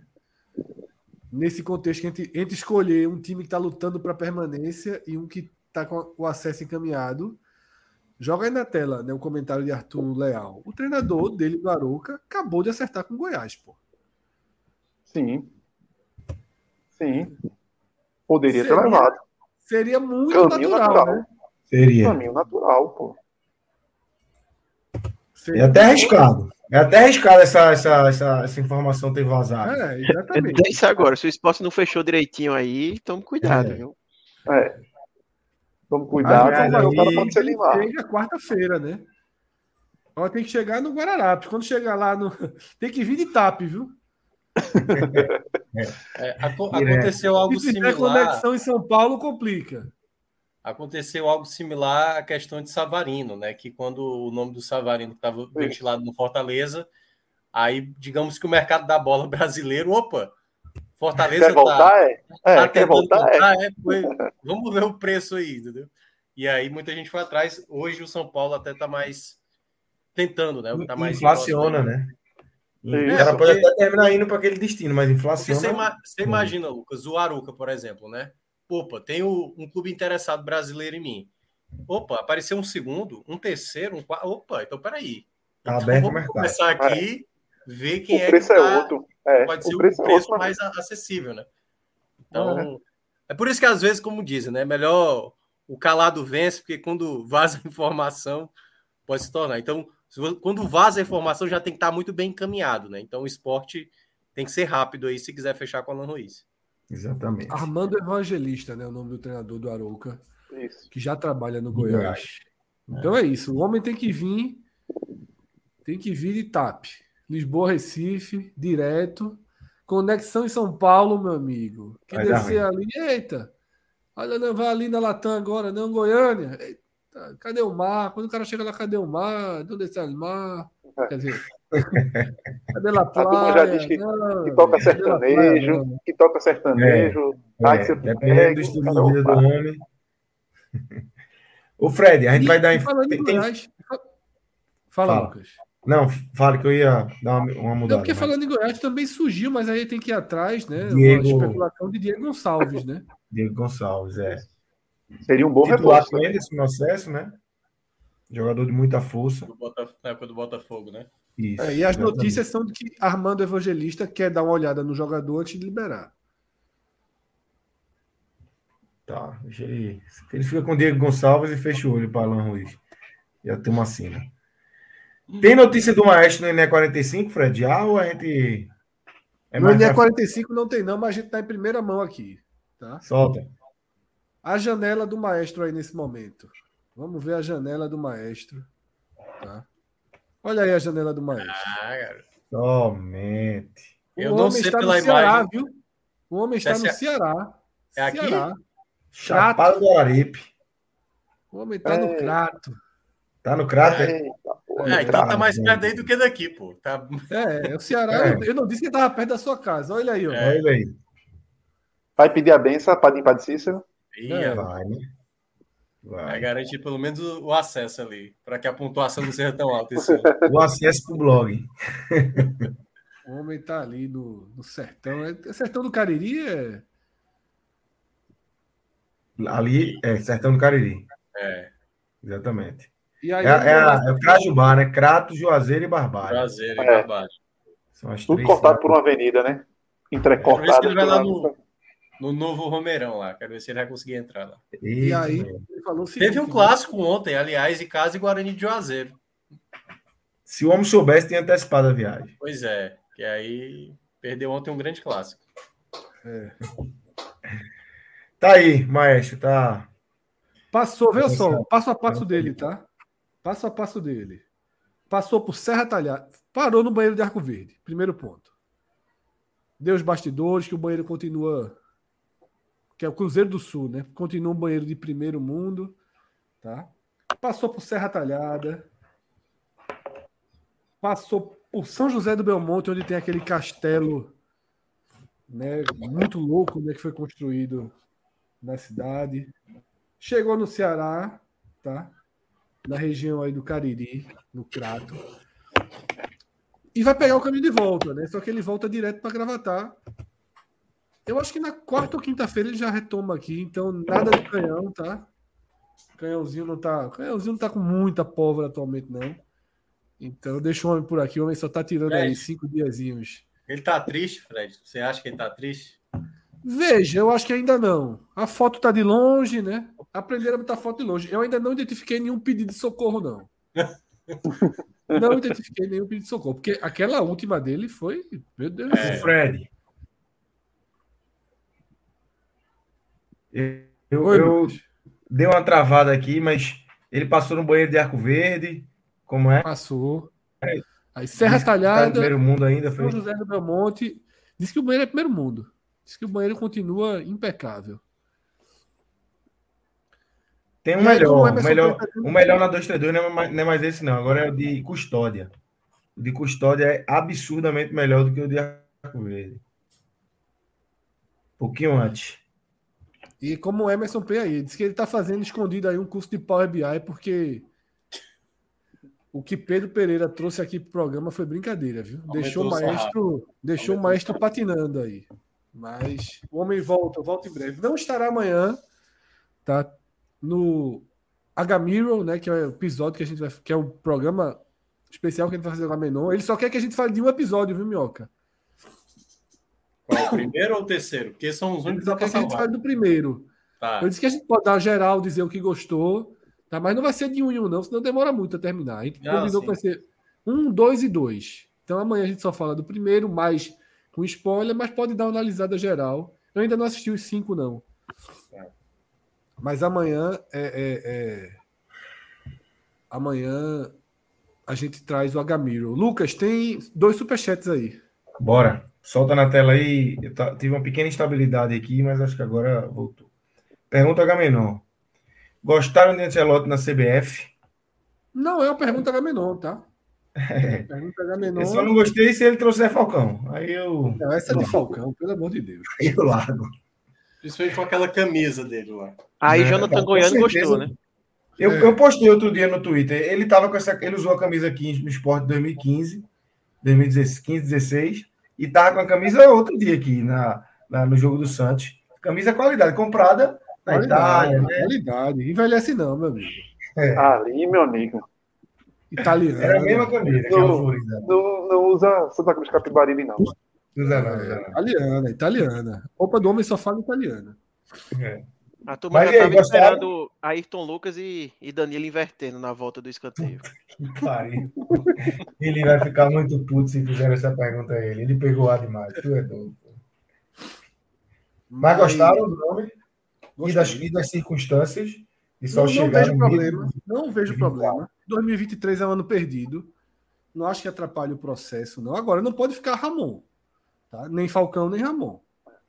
Tem que Ramon, encontrar um meio termo aí. Ramon, é, eu, eu, achei, eu achei um pouco.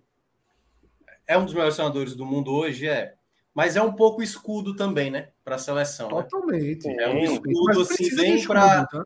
Porque, assim, na, na verdade, a, a questão da seleção brasileira tem muito mais a ver com o processo do que propriamente com o nome. Né?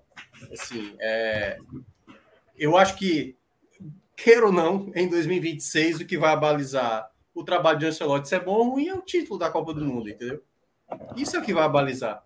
Porque se não tiver o título, já vai completar 24 anos que o Brasil não ganha o título.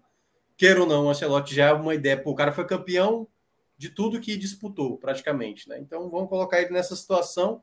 O que eu acho que pode acontecer é que é, situa uma situação que não vai dar certo, esses argumentos de por que colocar um cara que não é brasileiro, esse cara não entende o contexto do Brasil, esse cara não Mas eu acho que isso, eu acho que isso está superado, meu. Não, mas eu acho que isso tudo vai vir à tona, Fred, em caso de insucesso em alguma situação, entendeu? Tu acha? Essas porque justificativas eu, já 24 anos sem título, né? 20 anos sem título. É. Eu, é. eu acho que ainda vai gerar margem para isso, infelizmente.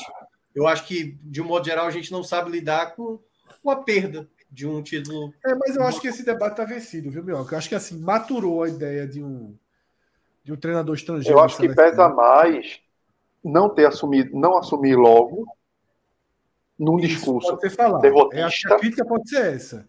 De, ah, não construiu desde o início, é, se perdeu tempo. Esperou demais. Esperou foi, demais. Foi... Eu acho que a crítica pode passar por aí. Também acho.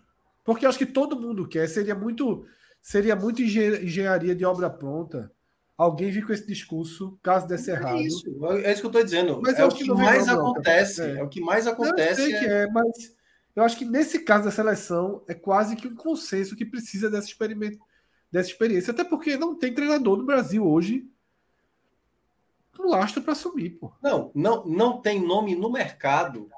Eu acho que até mesmo se fosse um treinador estrangeiro Voivoda, por exemplo, vai, ou Abel Ferreira, talvez seja o nome talvez mais forte dos Abel, estrangeiros sim. no Brasil. É, mesmo assim, ia ter restrição. A maneira como o Abel se porta muitas vezes na beira do gramado, isso seria um debate recorrente no Mas Brasil. Mas hoje é um luso brasileiro. Seria um bom nome. Seria sim, talvez sim. um nome dentro do país mais. É porque eu, eu, eu, digo tudo no Brasil com seleção brasileira já é uma contestação. A primeira escalação de Ancelotti vai ser uma escalação que vai gerar muito debate. Por que, que não escolheu fulano e escolheu fulano? Aconteceu isso com o Ramon, entendeu? E aí, pô, o Ramon não é. Vamos passa longe de ser do mesmo nível de Ancelotti. Mas eu não tenho dúvida que dificilmente vai ser um ciclo que a gente deve só ter a partir de 2024, ele ali na, na frente do comando, tranquilo. É, e aí, para quem é supersticioso, é. geralmente na Copa é assim. Precisa ele precisa trazer o treinador. Quem deveria trazer o treinador é ele. E não vai é, acontecer. É, falaram de ser o filho dele, né? Que é mas também não vai, trabalha né? com mas ele. Descartaram, mas descartaram. Né? É. Aí faria Eu... sentido para mim, Arthur. Aí faria total, sentido. Total, total. Eu acho que assim, é... eu concordo com o Fred que é um excelente nome. Eu acho que dá para esperar até o meio do ano, desde que haja uma, uma transição dessa forma, e não Ramon, e Ramon não é transição a nada. Mas eu acho que cabe também dizer que, assim, é uma vergonha a CBF, a gente tá aqui em junho e definindo o técnico e só vai assumir no ano que vem, a partir do momento que Tite avisou que não ia renovar em fevereiro do ano passado. É. Então, tipo, faz um ano e quatro meses que o pessoal sabe que Tite não ia ficar, e o que parece é que eles ficaram de mãos atadas, esperando é, que ia ganhar a Copa, e talvez ganhando a Copa, Tite ia mudar de ideia. Eu acho que a aposta era essa. Tite ia dizer, ah, não, ganhei, vou ficar e não tiveram plano B, sabe? Vieram começar meio que agora, assim, a pensar no novo plano, etc. Então eu, eu, eu acho que é um grande técnico, beleza, fazendo uma transição dá para a gente esperar, mas cabe também essa crítica, porque não é uma surpresa a gente ter ficado sem técnico. Né? E a blindagem, é, é muita blindagem, entendeu? Essa, essa, espera, essa espera é aquele negócio. O cara contrata, aí bota lá sabendo que se eu perder Copa América no meio do caminho, a turma vai olhar, é Ancelotti, não vai nem. Tá chegando cara, ainda. Muito campeão, é. pô, o cara é muito campeão. Mesmo que tenha muitos erros de processos, erros do próprio Ancelotti pelo, neste caminho, de início, e o cara pode errar também. O cara pode ter. Pode não acertar a mão. E. Só que a CBF vai ter assim um lastre enorme de, de escudo de, da própria imprensa mesmo enxergar, não, pô, mas é, pô, Ancelotti, o cara é muito campeão, pô, Real Madrid, ah, não, deixa o cara, deixa o cara trabalhar, o negócio é a Copa do Mundo, vai ser sempre aquilo. Se deu errado na Copa América, se se classificar nas eliminatórias com uma certa dificuldade ali, que não deve ter, mas sem ser o, o primeiro ou segundo, vai, ah, até... mas o que importa é Copa. A tendência, é a tendência vai ser até talvez criar mais esperança, né? Porque geralmente o Brasil, quando vai desacreditado, é quando tem uma, uma possibilidade. Porque, vamos lá, só pegando o último trabalho do Tite, né? O Tite foi um treinador que sobrava. Ah, o pessoal diz, ah, as eliminatórias da, Sul, da, da, América do Sul é muito tranquila. Pois é, se o Ancelotti não conseguir, se tiver percalços, aí, tipo assim, é, era simples, mas agora não está sendo tão simples, né? Então, mas assim, não tem nem como, Minhoca, que aumentar as vagas agora, aí é que não tem como é, não, mesmo. Mas eu, eu, ainda digo mais, sabe, é, Arthur, que é uma questão muito do. É, é aquela coisa do resultado na prática. Resumindo, vai ser o resultado que vai dizer final de uma Copa do Mundo que vai balizar ou não. Eu acho que o Tite fez um bom trabalho durante a Copa do Mundo. Ele morria com certas convicções, tanto em 18 como em 2022, e soube se perder durante a Copa, que eu acho que é factível acontecer com qualquer técnico, que é uma fala que o Pedro Cocker até colocou aqui no chat, que tem a ver com isso, né? Hoje os principais técnicos não estão nas seleções. Os técnicos melhores estão em clubes. Né? Os trabalhos de seleções para os grandes, como Guardiola, Klopp, o próprio Ancelotti, acabam não sendo tão atrativos. Não à toa, o Ancelotti falou o seguinte: eu vou cumprir o meu contrato no Real Madrid, se me quiserem, a partir de 2024, e é isso que vai acontecer. É isso. Fred, vamos para o Bet Nacional aqui antes de a gente mais migrar. Um, tá, tem mais um superchat, verdade. Tem um segundo. O banheiro do, do Posto Cruzeiro em São Caetano é melhor. Cássio elogiou, eu... acho que na verdade nem foi o de Arco Verde que Cássio elogiou, foi o Cruzeiro mesmo em São Caetano. Esse é o monstro.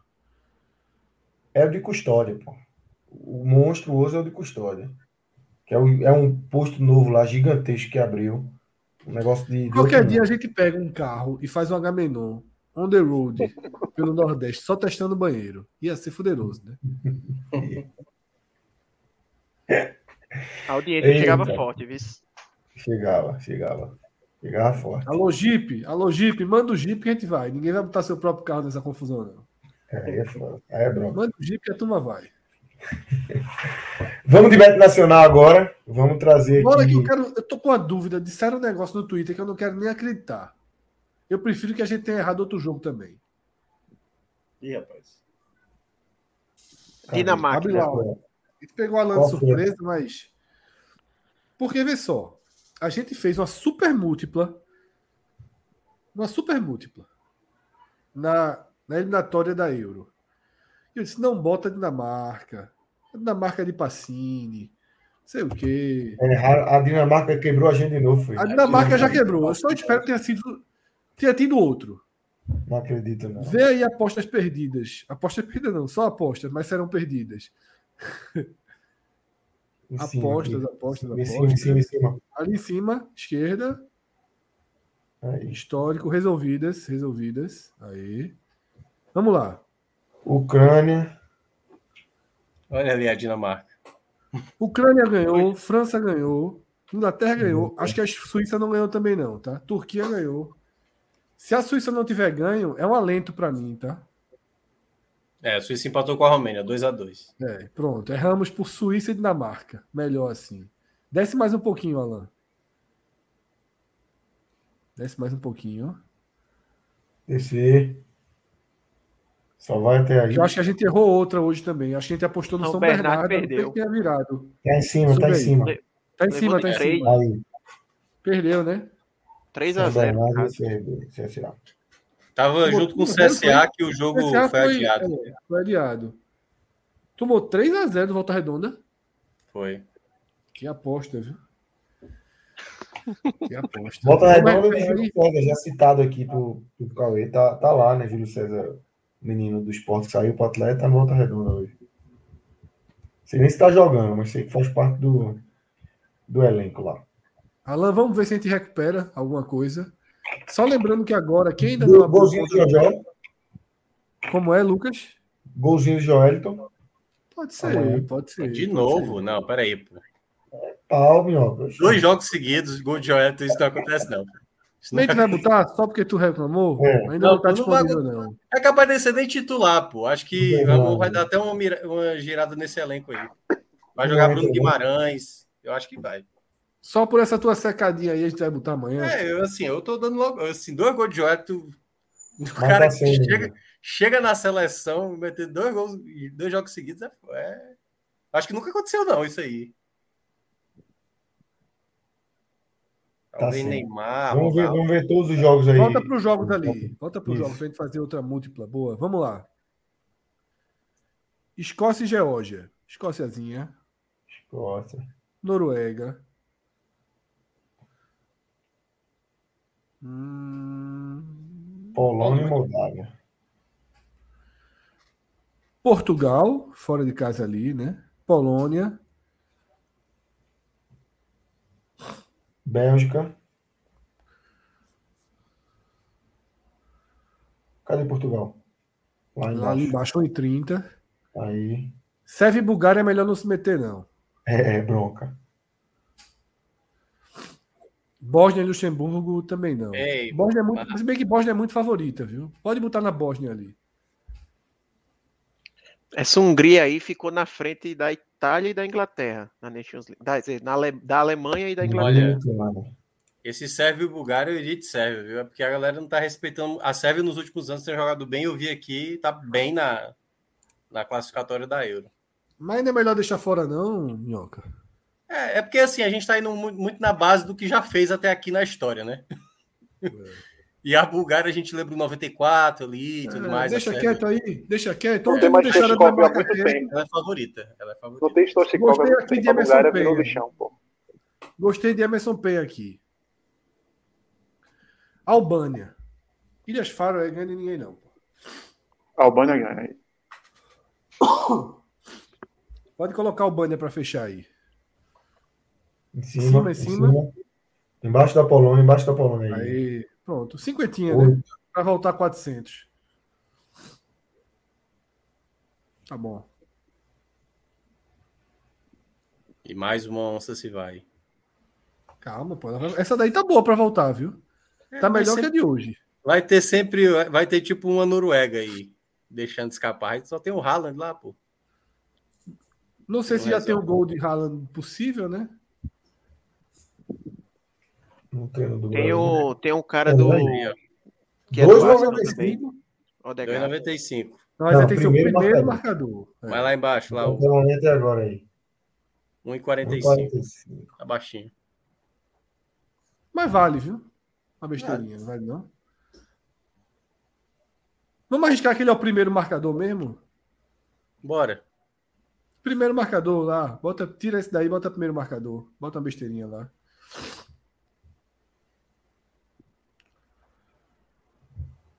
Vintinho, né? É, vintinho aí, volta. 20, 20 é o que? Mico, né? Volta 3 mico aí. Pode fazer, pode fazer. Se ele fizer, recupera um pedaço da onça aí que a gente mandou para aqueles jogos. Desce mais para a gente ver amistosos lá, outros amistosos. Aí não, saindo. É. Que aí é tudo eliminatória da Euro, né? E tem uns amistosinhos. É. Eu não gosto de apostar amistoso, não. É muito aleatório, pô. Meu amigo, Cuba tá pagando 41 contra o Uruguai. É, Uruguai e Cuba é pau, aí não existe. Tem esse Alemanha e Colômbia, né? Mas é melhor não se meter, não. É não, né? Meu irmão, mas essa Papua Nova Guiné tá pagando quase 17 contra a Malásia, velho. Jesus amado. A Papua Nova Guiné. Ah, Papua Nova Guiné... Não é nem semi-amador. Não é nem é. semi-amador, pô.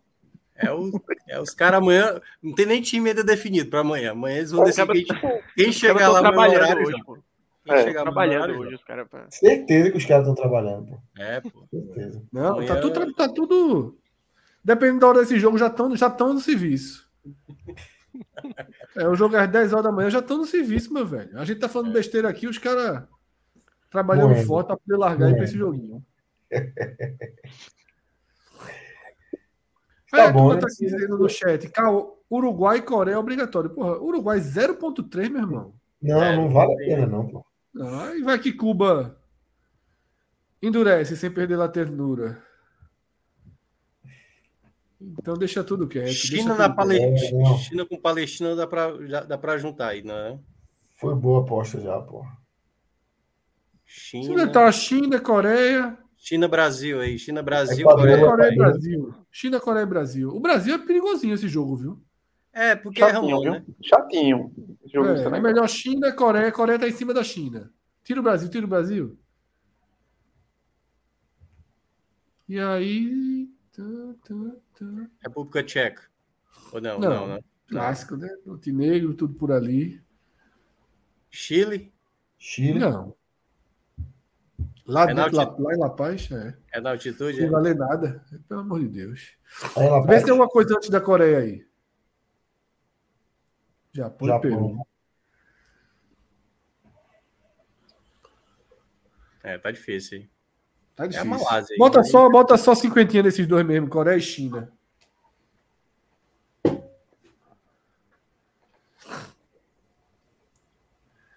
E aí, Lucas, a partir de agora, quem ainda não abriu conta no Banco Nacional, é só ir aqui no QR Code, tá? Fica fixo aqui, já vai direto com o nosso código.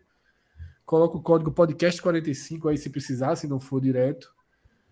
E se junta aí, né, na gente nessas nessas apostas aí dentro do Beto Nacional, tá? E o outro QR Code é do Clube 45. Para quem quiser apoiar a gente diretamente, né? A gente tem um grupo aí de apoiadores consolidado com grandes grupos no WhatsApp, tá? Os mais variados. Tem de música, tem de comida, tem de farra, tem de viagem, tem de esportes olímpicos, que é o pior dos grupos, por sinal. É terrível acompanhar o grupo de esportes olímpicos. Né? O pessoal, é, meu amigo, seca demais aí o, os atletas brasileiros. Né? Finge que tosse, meu irmão. Finge que tosse. É um grupo desgraçado. Na maldade. Já pedi para acabar esse grupo e só abrir de 4 em 4 anos na, na Olimpíada, mas tu não, não, não derruba, não. Então é isso. Manda tá? forte. Beto Nacional, QR Codezinho de um lado e Clube 45, QR Codezinho do outro. Mas é muito legal mesmo, nossos grupos de apoiadores. A, a só quer que Minhoca volte pro, pro principal. Não, né? tá bom, já. Tá... Arthur, Arthur ainda segue lá no grupo, Arthur? Sim, segue. segue. Arthur, tu tá no grupo olímpico. Não, saí. Acabou a Olimpíada, eu saí. Eu também. Acabou a Olimpíada. É melhor, é melhor isso do que ficar secando, né? É muito sentimento é, eu vou negativo. Sair também, eu vou sair também. Eu brinco, brinco, brinco, mas fico, mas vou sair. Eu vou Acabou sair. a Olimpíada e eu me mandei, pô, tu é doido. É. Aí na Olimpíada tu uma volta, porque aí é o seguinte, o presídio André Apolinário é uma máquina de informação em tempo real no WhatsApp. Demais, pô. Aí é... o cara tem que estar tá ali. O cara tem que estar tá ali. É Big Brother na Olimpíada, o meu monstro de informação no Big Brother e na Olimpíada. Quando a tela fica assim na vertical, a gente tem que se reajeitar, né, meu amigo? É, que... Eu tava de cabeça baixa aqui. Tava quando eu olhei, eu tava dentro do computador aqui. Ela tem que vir para longe. Ô, Fred. Tem Fire Games agora? Surpresa.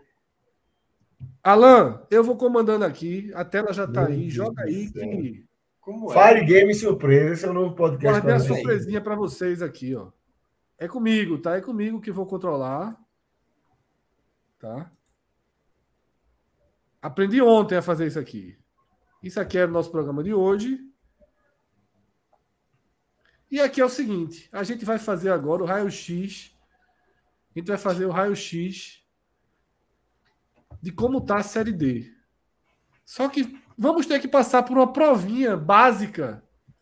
Eu só, quero, eu só quero, antes de você dar continuidade, eu acho isso uma, uma falta de respeito com o Santa Cruz, pô. Que... o Fred, pô, nunca leva na parte do futebol, pô. Sempre é do lado lúdico com o Santa Cruz, pô. Aí Veja é só. É Para a gente fazer o raio-x da Série D, a gente precisa passar por um elemento fundamental, tá? Saber, porque daqui a pouco a gente vai ter todos os caminhos possíveis de Santa Cruz. Mas não tem o nome de nenhum time, só tem os escudinhos. Eu preciso que vocês saibam os escudinhos que a é gente vai debater, tá? Então, Lucas, escolha um foguinho de 1 a 10. Tá? 4.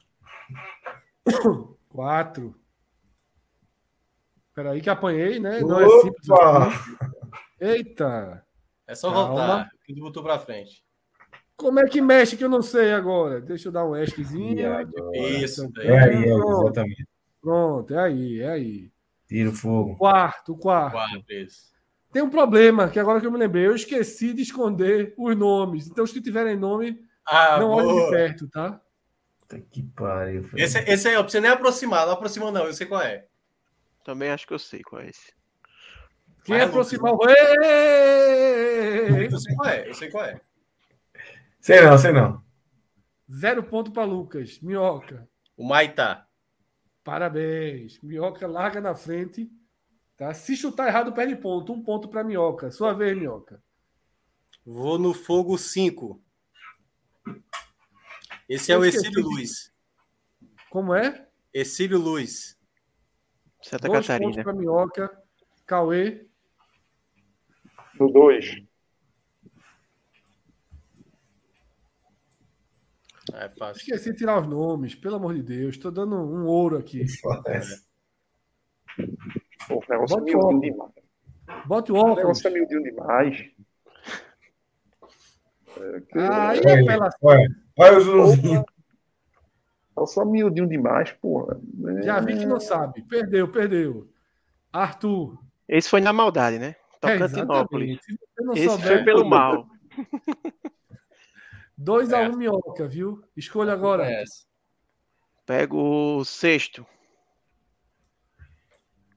Portuguesa do Rio. Isso. 2x2. É. Lucas Leozzi. Hum. Nacional.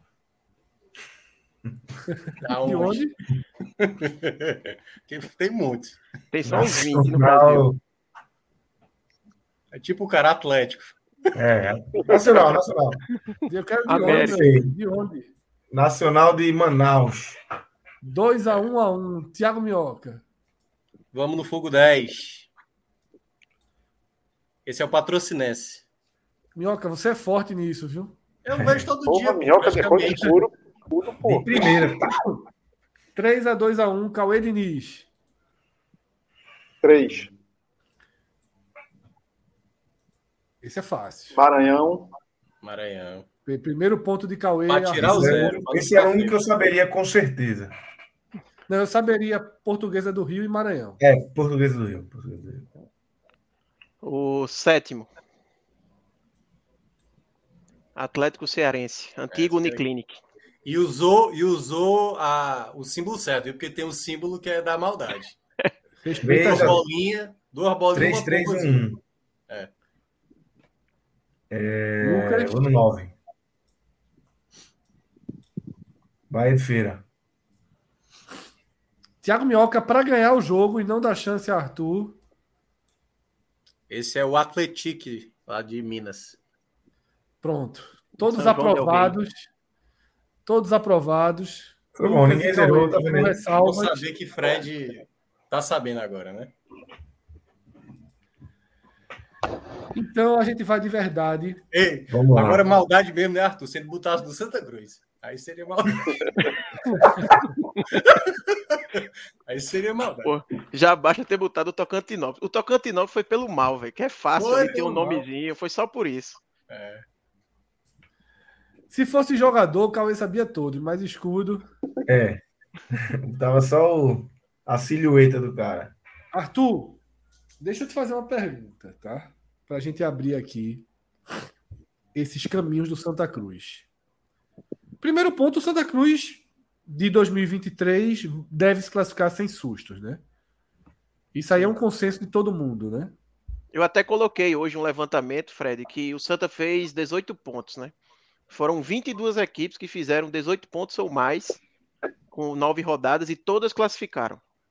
Todas Exatamente. as 22. Então, a matemática está totalmente a favor do Santa aí.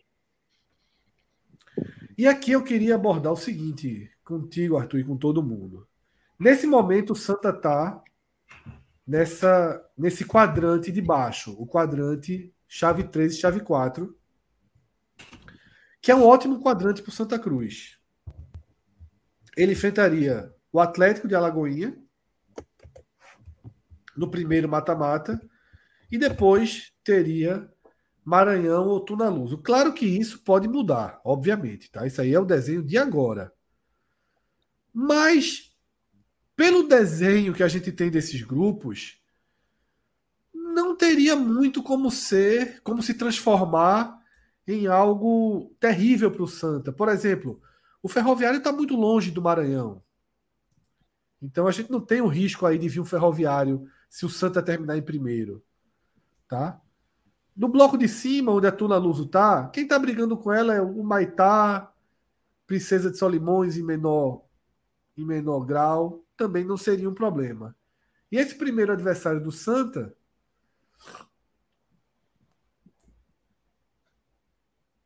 Cruzeiro de Alagoas, Jacuipense, talvez, um Sergipe pode ser, mas também não é algo né, que a gente considere ruim. Eu estou reforçando isso, Arthur, porque me parece hoje que você, com um pouco mais de cuidado, a gente já começa a ver que o Santa precisa muito lutar pela primeira posição, né? Total. Porque, e, e você...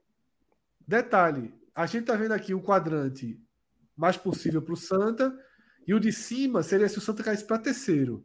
Daqui a pouco a gente vai ver o segundo e o segundo muda tudo. Então traz aí tua visão, Arthur. Não, é isso, com certeza. É, o, o Santa no passado ele teve numa situação em que ele não podia, de forma alguma, pensar em escolher quem enfrentar, porque ele estava até o final ali no rame-rame para ver se classificava, né? E hoje o Santa com 18 pontos, o Santa já tem 18 que ano passado ele fez 19 em todas as partidas, né? E ele agora já fez 18 faltando cinco jogos né, nesse, nesse retorno. Então ele tem a oportunidade, até por ter um grupo agora que, que é mais acessível, de conseguir somar pontos para facilitar o caminho, não só aqui nesses caminhos que você colocou, que é o caminho até o mata-mata do acesso, mas também possivelmente o próprio mata-mata do acesso, né? porque ele é definido de acordo com as campanhas até lá. Então, já que o Santa está no grupo mais acessível. E a gente vai chegar tentar, nele mais na frente. Tem que tentar somar o máximo de pontos. É, e aí você não colocou aqui a, a, chave do segundo, né? Eu acho que a gente vai ver depois, mas ela, para mim, é a mais difícil de todas. Tá então, aí na compete tela, ali. Tá? Ah, boa. Ela compete com a. Exatamente. Ela compete com a de baixo, porque a de baixo você já teria um primeiro mata-mata contra o Retrô, que por mais que o Santa tenha passado ano passado, mas é, é algo que você sempre quer evitar, obviamente. O Retrô tá, tá muito bem no campeonato, não perdeu ainda e tudo mais. É...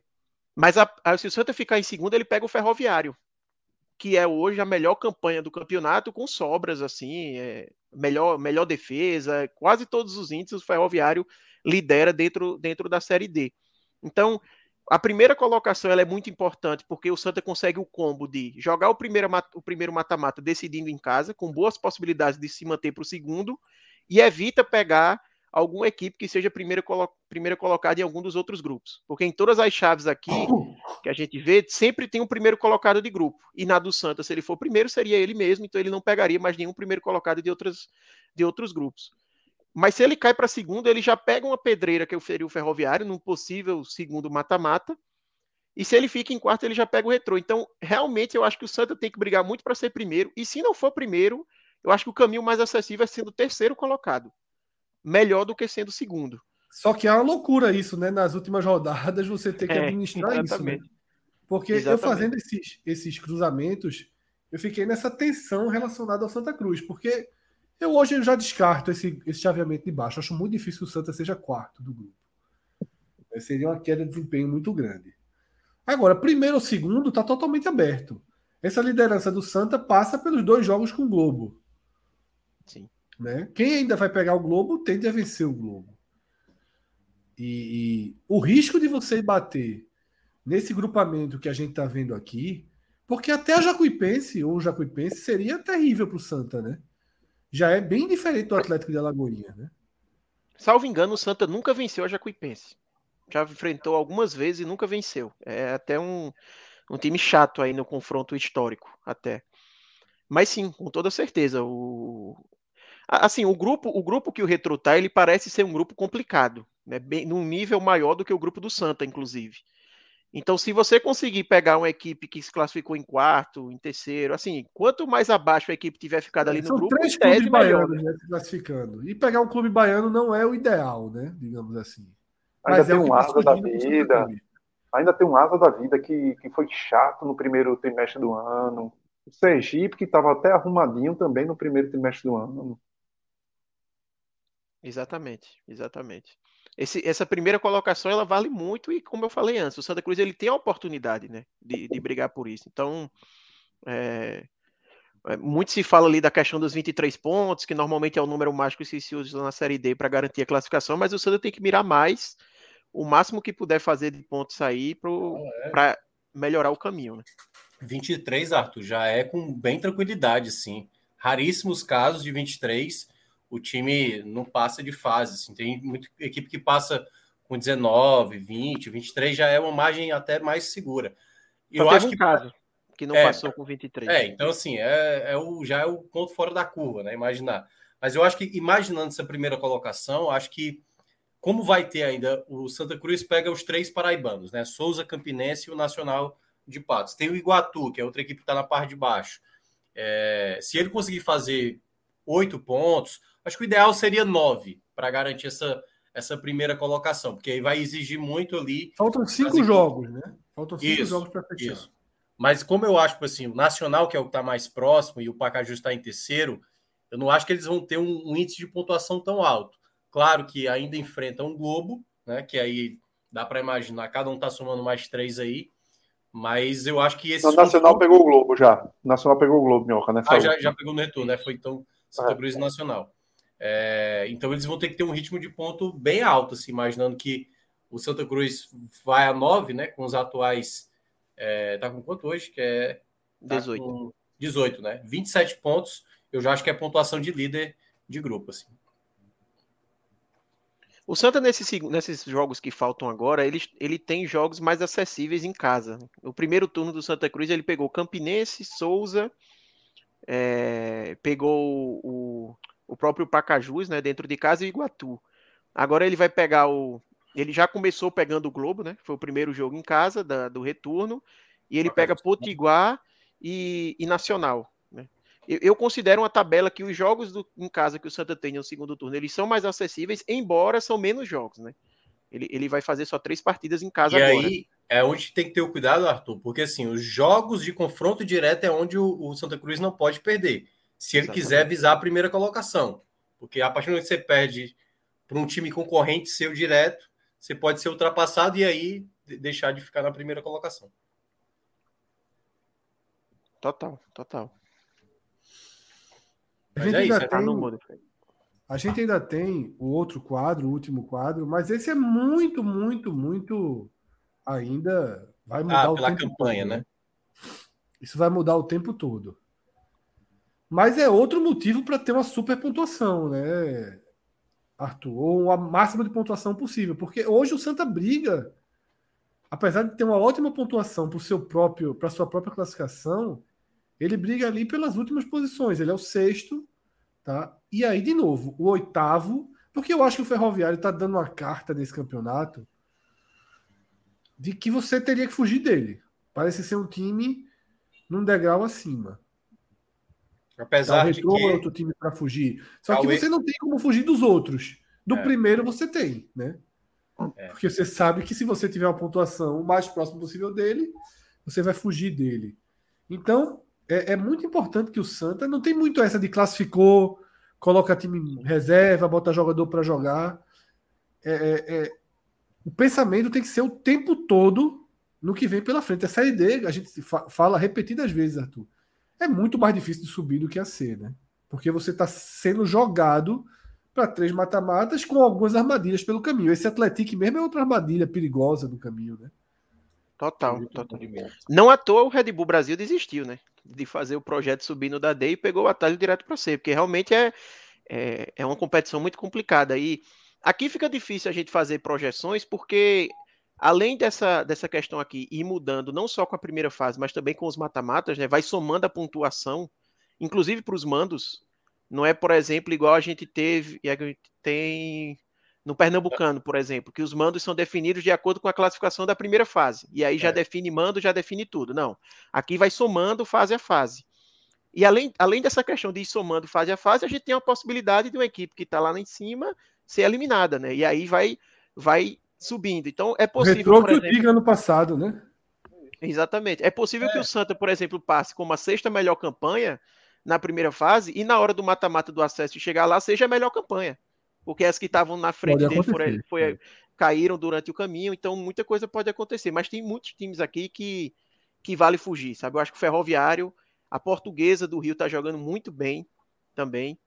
É, o Ercílio Luz ele ganhou hoje fora de casa do Caxias, lá em Caxias do Sul, uma equipe também chata, lá de, de Santa Catarina. O Atletic, né, a equipe do interior de Minas, que voltou agora com um projeto de, de maior investimento nos últimos anos, também uma equipe chata. O Retro, que a gente conhece. Então, assim, é, é, bem isso que, que a gente comentou, né? Somar o máximo de pontos que der. Eu acho que o Santa Cruz ele tá com um grupo acessível, ao que parece. E o Santa tá conseguindo, entre aspas, sobrar um pouco no grupo. Ele não sobra muito dentro das partidas, mas está conseguindo ser competitivo e sempre está vencendo ou disputando bem ali a vitória, né? Então tem que aproveitar esse momento para que isso faça diferença lá na frente. Não é garantia de nada, porque o Santa Cruz, por exemplo, ano passado é o maior exemplo disso. Ele pegou o Retrô, que coincidentemente casou de ser a pior campanha dos classificados com a melhor e passou, e depois caiu para um Tocantinópolis que, assim, era talvez a equipe mais fraca que o Santa pegou na Série D inteira. Muito. Porque ainda muito vai frágil. entrar outro fator aí, que é geografia, viagem, desvio, né? Isso é Campo, outro fator gramado. demais. Gramado. gramado. Gramado. Para mim é o principal desafio para quem tem uma qualidade melhor. Eu acho que por isso o cruzamento do Santa ano passado contra o Retrô foi um desastre teoricamente pelo confronto quando caiu, pelo confronto direto contra o melhor time. Ao mesmo tempo, deu ao Santa Cruz uma possibilidade de jogar em dois gramados decentes. E sem viagem. Né? Jogáveis. Né? Mais e dispensou viagem mais tempo de descanso contra o time daqui da. O Santa que cidade, joga no gramado muito bom, né? O Arruda Isso, tem. Aí, tapete, tapete. Aí você vai. Aí você vai jogar contra o Tocantinópolis, é outra realidade. Então, às vezes, a Série C, a Série D tem essas armadilhas de você ser um clube muito melhor. Mas aí, tu vai enfrentar um time com um estádio onde o gramado é horrível. O Santa Cruz reclamou muito do treinador num dos últimos jogos aí. Acho que foi contra Pacajus o agora. O Pacajus agora. Pacajus, não, o Pacajus, o Pacajus que complica muito. Aí, às vezes, você pega um, um, jogo desse, o Santa Cruz, mesmo com a, é, a teórica vantagem de decidir em casa, mas vai para um jogo desse, é que às vezes você pode ser encurralado por uma bola parada, toma um gol, e aí sai um segundo gol, e você vai para um jogo em casa com a pressão da, da torcida e ter que reverter, e com um cenário adverso que aí derruba. E, e, a, e a, história da, da, Série D nos últimos anos mostra muito disso. Se você vê, nos últimos três anos, que é quando o formato vem se consolidando do, dos oito grupos com oito times, to, em todos os anos, nunca o time que fez a melhor campanha da competição na primeira fase subiu. E sempre teve um time que não foi primeiro colocado em sua chave e que conseguiu acesso. Teve um ano que o quarto colocado subiu, que foi 2021, o Atlético do Ceará. Pois é. Esse Atlético e, aliás, Cearense, ele, ele sempre que você vai ver, ele é exceção, assim, você vê. É. O cara que tava meio mal e subiu, sempre ele é o caso. Ele, ele cambaleou muito no campeonato Os... e conseguiu. O América ano... de Natal ano passado, o América de Natal ano passado fez um péssimo primeiro turno, tava é. muito mal. É, ele estava no grupo do, do Retro, inclusive, e conseguiu, na, na, no, na reta final do segundo turno, passar se classificar, porque estava correndo o risco nem de passar e passar de segundo. O América Natal ficou a nove pontos do retrô. Foram nove pontos de diferença do primeiro para o segundo grupo com o América Natal. Ficou ali brigando naquelas últimas vagas. Só para dar uma noção nessa do que o Cauê mencionou, quando foi do Atlético, eu lembro que passaram os quatro. Os quatro do grupo chegaram, acho que até as oitavas, se eu não me engano, foi quartas de final. E o Atlético, se eu não me engano, foi o único que conseguiu passar de fase. Não e, subiu, subiu, lembro... Minhoca. Ele, subiu é, o Campinense. Eliminou a Ferroviária. E ABC. E a, a Ferroviária, se eu não me engano. Ferroviária, nos pênaltis. É, a, a, Ferroviária que fazia uma campanha absurda, assim. Porque, na verdade, muda, né? O campeonato muda. Isso. Por exemplo, até já comentei hoje na rádio que o, o Ferroviário vem uma ótima campanha, mas o, o, campeonato não é decidido nos pontos corridos. Seria muito bom para o é. Ferroviário se fosse pontos corridos. Porque o trabalho está sendo bem feito desde a Copa do Nordeste, Campeonato Cearense time vem fazendo um bom trabalho, perdeu o Pulga, mas ainda tem o Ciel e está fazendo essa campanha o Ferroviário sem ter o principal nome, o Ciel, muitos jogos de fora aí porque está machucado. Mas é isso, quando chega o mata-mata, isso que a gente está é, é, até projetando aqui na tela, que está mostrando aí melhor campanha contra o oitavo, segundo contra o sétimo e tal, terceiro, sexto, quarto contra o quinto. Pois é, o, o Santa pode ter a melhor campanha quando chegar aí nas quartas de final e o oitavo colocado ser uma equipe que tem uma torcida muito grande, por exemplo, que tem um estádio difícil de jogar, não só a questão do gramado, mas o contexto que você enfrenta. Então, assim, eu acho que para o Santa Cruz é cada mata-mata, né? E, obviamente a classificação está bem encaminhada, ela se torna valiosa e, e, tem que lidar com qualquer contexto. Quando o Ferroviário subiu a última vez, foi ganhando do Campinense, aliás, eliminando o Campinense nos pênaltis no jogo das quartas de final. Você imaginar jogar em Campina Grande contra o Campinense não é nada fácil, né? Então não vai ter tranquilidade, não. Ô Arthur, você chegou a falar em desempenho é, na tua participação. Eu queria, para fechar essa, essa, essa parte aí da Série D, a gente migrar para a Série C. Cláudia já está por aqui. É, a gente fazer esse acesso que o Santa Cruz vai fazer daqui a pouco. É, queria que você falasse do desempenho é, e da confiança é, de que nível de confiança esse time já tem passado, é, vitórias seguidas, é, relação com a torcida já muito mais próxima, essa sinergia. Então, o nível de confiança que, que se tem hoje nesse Santa Cruz que vai se apresentando e vai conseguindo é, os resultados na Série D. Arthur. Eu acho que é um nível de confiança acima do que qualquer torcedor do Santa Cruz, acho que qualquer pessoa esperava, né? Até pelo começo de ano do Santa Cruz, é, pela pressão que, que gerou o final ali de Pernambucano, pela falta de confiança que se tinha, e eu acho que ainda se tem um pouco no trabalho de, de Felipe Conceição, mas querendo ou não, mesmo sempre se tendo essa ressalva e sempre esse pensamento de será que lá na frente, quando chegar o mata-mata, isso vai ser suficiente, eu acho que o Santa está fazendo um bom papel dentro do grupo. Né? Ele está tá sendo competitivo, a única vez que ele perdeu no, na competição, por exemplo, foi levando um gol no último minuto, então disputou até o fim ali. É, eu acho que a equipe está conseguindo jogar bem o campeonato em que disputa, se você olha para dentro do, grupo. Do grupo. É, tá vivendo ali talvez um momento mais confiante na temporada. Pela, pela primeira, foi a primeira vez, por exemplo, que o Santa conseguiu vencer duas partidas desde aquele começo lá no pré-nordestão. Que a equipe venceu lá o Calcaia e o Botafogo, entrou na Copa do Nordeste. De lá para cá não tinha mais conseguido engatar uma sequência de vitórias. Agora conseguiu, né, vencendo o Globo duas vezes também consegue engatar agora uma sequência de jogos sem sofrer gol. A defesa vem sendo uma, uma surpresa positiva aí, uma defesa formada por dois jovens, da Ítalo Melo ele já vinha jogando, mas Guedes ele quase que, que estreou depois que chegou o Felipe Conceição, ele tinha feito alguns jogos, mas assim, muito pontuais, e, está muito bem, é, é, é até um, uma marca que fazia muito tempo que o Santa Cruz não alcançava, né? São cinco partidas sem sofrer gols, o Santa não ficava assim desde a Copa Pernambuco de 2009, e se você considerar campeonatos de, de um nível mais alto é desde o Pernambucano de 2001 que Santa Cruz não consegue uma marca dessa. Então, vem passando uma segurança. É, ainda tem muitas questões ali relacionadas ao trabalho de Felipe Conceição sobre algumas preferências dele. Eu acho que a mais latente é a questão de Chiquinho, que até na última entrevista da, part... de, da última partida com o Pacajus, ele deixou claro assim que para ele Chiquinho joga como ponta, não como meia. E, e, Chiquinho ele vem entrando bem nas últimas partidas, mesmo que jogando como ponta, que realmente ele vem posicionando Chiquinho dessa forma, mas vem entrando bem, sendo decisivo no jogo contra o Pacajus mesmo. É, depois que ele entrou, basicamente todas as jogadas ofensivas do Santa Cruz passaram por ele, mesmo tendo o Nats em campo, que vem atuando mal. Então talvez esse seja hoje o ponto onde a torcida mais pega no pé, essa troca de Natson por, por Chiquinho. Tem também uma questão ali de volante, né? A torcida pede muito Vagninho de titular no lugar de é, de Fabrício, o Wagner vem entrando bem, vem pedindo passagem. Também Anderson Paulista, mas aí já é uma questão que eu acho que não vai acontecer, porque ele não tem a preferência. Eu acho que o Santa agora, ao meu ver, ele vai ter um momento muito interessante do ponto de vista de conseguir uma evolução de desempenho, porque ele vai ter agora 11 dias parados até enfrentar o Souza, né? Só pega o Souza no meio da semana que vem. Então você vai para uma parada de 11 dias e além disso num clima excelente, né? O time não perde a várias partidas, não leva gol, está na primeira colocação, classificação encaminhada. Então o ambiente é perfeito para você conseguir desenvolver o trabalho com, com calma e é, da melhor forma possível. Eu acho que a partir, eu espero, por exemplo, contra o Souza ver uma evolução maior da equipe dentro da forma de jogar. Eu não esperava ver nesses últimos partidas, até pela proximidade entre os jogos. Mas eu acho até que contra o Globo ali, dentro de casa, teve uma leve evolução, mas você fica sempre naquela de até que ponto evoluiu, até que ponto é o adversário que é muito frágil. Né? Fica difícil você fazer uma avaliação mais, mais completa por causa disso. É... Mas é isso, assim, eu acho que a equipe está evoluindo. É importante também não se cegar com, com o desempenho dentro do grupo. É, contratações seguem sendo necessárias, principalmente ali um zagueiro, um meio, um ponta.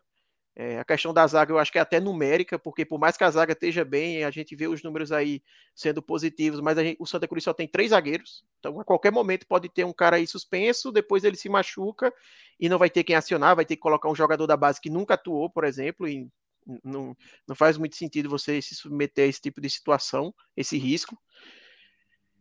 Mas é isso, assim, eu acho que o Santa conseguiu se colocar numa situação de calma e de tranquilidade que não era esperado e cabe agora a ele saber tomar proveito disso. Né? Não, não se acomodar, mas sim saber aproveitar, porque é muito melhor você fazer qualquer ajuste sem ter um dano em termos de pontuação, sem estar no desespero, do que esperar chegar numa situação como essa para você ajustar, que muitas vezes não vai dar mais tempo. Então, acho que é, é esse o, o, o, cenário que a gente vê do Santa hoje. O Lucas está ganhando e com folga é bom demais. Só pontuar rapidamente aí. É... Boa noite, Cláudio. Boa noite. Boa noite. Já entra no, no debate, porque Arthur falou sobre Felipe Conceição, Chiquinho, e aí lembrei do ano passado, né? Que Felipe Conceição é, tinha uma teimosia de colocar Jean Carlos. Ele chegou, Jean Carlos era meia, centralizado, meia, segundo atacante, botava na ponta esquerda e, e, e acabou com o futebol de Jean Carlos em, algum, em muitos jogos, e, e outros tantos, e como o Jean Carlos estava mal, ele sempre tirava o Jean Carlos também. Inclusive no jogo que o Náutico empata com, com o Botafogo, lá acaba classificando, mas ele tira Jean Carlos para colocar Marildo, que é um atacante que, pelo amor de Deus, não faz um mínimo de saudade. Jean Carlos, o jogo foi para os pênaltis, enfim, veja, ele, ele, deu sorte que o Náutico classificou, mas aquele jogo ali, se cai, ele ter sido demitido ali. Ele é um técnico é que tem suas convicções, né? E não abre mão. Eu acho que o caso, o caso tem esse caso de Jean Carlos, mas o mais emblemático da carreira dele é o de Claudinho, né? Que Claudinho com ele no Red Bull era banco. Ele sai, Claudinho foi eleito craque do campeonato. E recentemente, em entrevista no Embolada, ele disse que não se arrepende, que na verdade discorda do prêmio de craque do campeonato que foi dado para Claudinho. Assim, se o cara, se, se o cara não abre mão nessa convicção em relação é, a Claudinho, é complicado, é complicado. imaginar que vai mudar algo no Santa Cruz, né? Com Chiquinho. Tá né? feito barroca com o tá Claudinho vai fazer com Chiquinho. Exatamente. Tem uma pergunta interessante no chat de Beto Menezes. Tá, que ele falou até que comentou no último tele, mas não tinha sido lido, que ele acha que a pressão em cima de Conceição está desproporcional ao trabalho que ele tem feito, que o trabalho tem sido bom. Assim de baixo, Arthur. Veja, eu, eu acho que está um pouco desproporcional, sim. Ele, eu acho mas está tá diminuindo, não está não? Tá, tá, tá diminuindo. Mas assim, se fosse um técnico que não tivesse o histórico que ele tem, a forma que chegou, Isso, eu acho que ele teria num momento muito do pessoal valorizar o trabalho do que tá muito assim, dou o braço a torcer, ele tá acima do que eu esperava, tá muito essa essa sensação assim, mas eu acho que é natural, tá? É, natural, a forma que ele chegou. Você chega com sua bagagem, positiva ou negativa, ela vai pesar ou vai ser leve, pô. Exatamente, natural. exatamente. E eu acho que ele também favorece, né? Ele chama isso. Ele tem algumas coisas ali que ele meio que compra a briga contra a torcida em relação a essas convicções dele, que querendo ou não vai, vai pesar, né? Se acontecer um dia aí do Santa Cruz perder com e, e, e, o pessoal sentir falta de Chiquinho em campo, com certeza vai, vai cair sobre ele, porque é uma posição dele ali que a maioria não concorda. Então, querendo ou não, os holofotes vão estar em cima da decisão dele, né? Mas, mas eu acho que sim, eu acho que ele faz um trabalho bom, acima do que eu esperava, por exemplo.